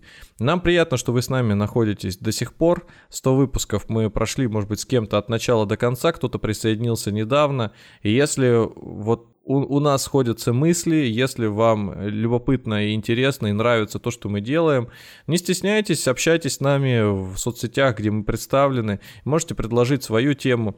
Если э, будет у нас какой-нибудь э, интерактив в виде общения в Телеграме, мы с удовольствием сделаем оповещение заранее, приходите, там тоже спрашивайте. Мы, как правило, не скрываемся от вопросов, стараемся широко, искренне дать ответы на все, что слышим. Спасибо, что добрались до этого момента. До свидания. Всего вам доброго. Ну что, песню петь будем? От души? А какую ты хотел песню спеть? Есть Тони Беннет, I wanna be around. Да, да, да. Можно пару, можно пару куплетов. Я ну, не просто знаю, даже... люди просят, я почему отказать? Мне самому не жалко. Рубрика «Музыкальный сувенир». Исполняется композиция Тони Беннет I wanna be around. I wanna be around to pick up the pieces when somebody breaks your heart. Some somebody twice as smart as I. Somebody who will swear to be true as you used to do with me, who leave you to learn that misery loves company. I mean, I wanna be around to see how he does it when he break your heart to bits Let's see if the puzzle fits so fine. And that's when I discover that revenge is sweet. And I see they're applauding from the front row seat. When somebody break your heart like you, like you broke mine.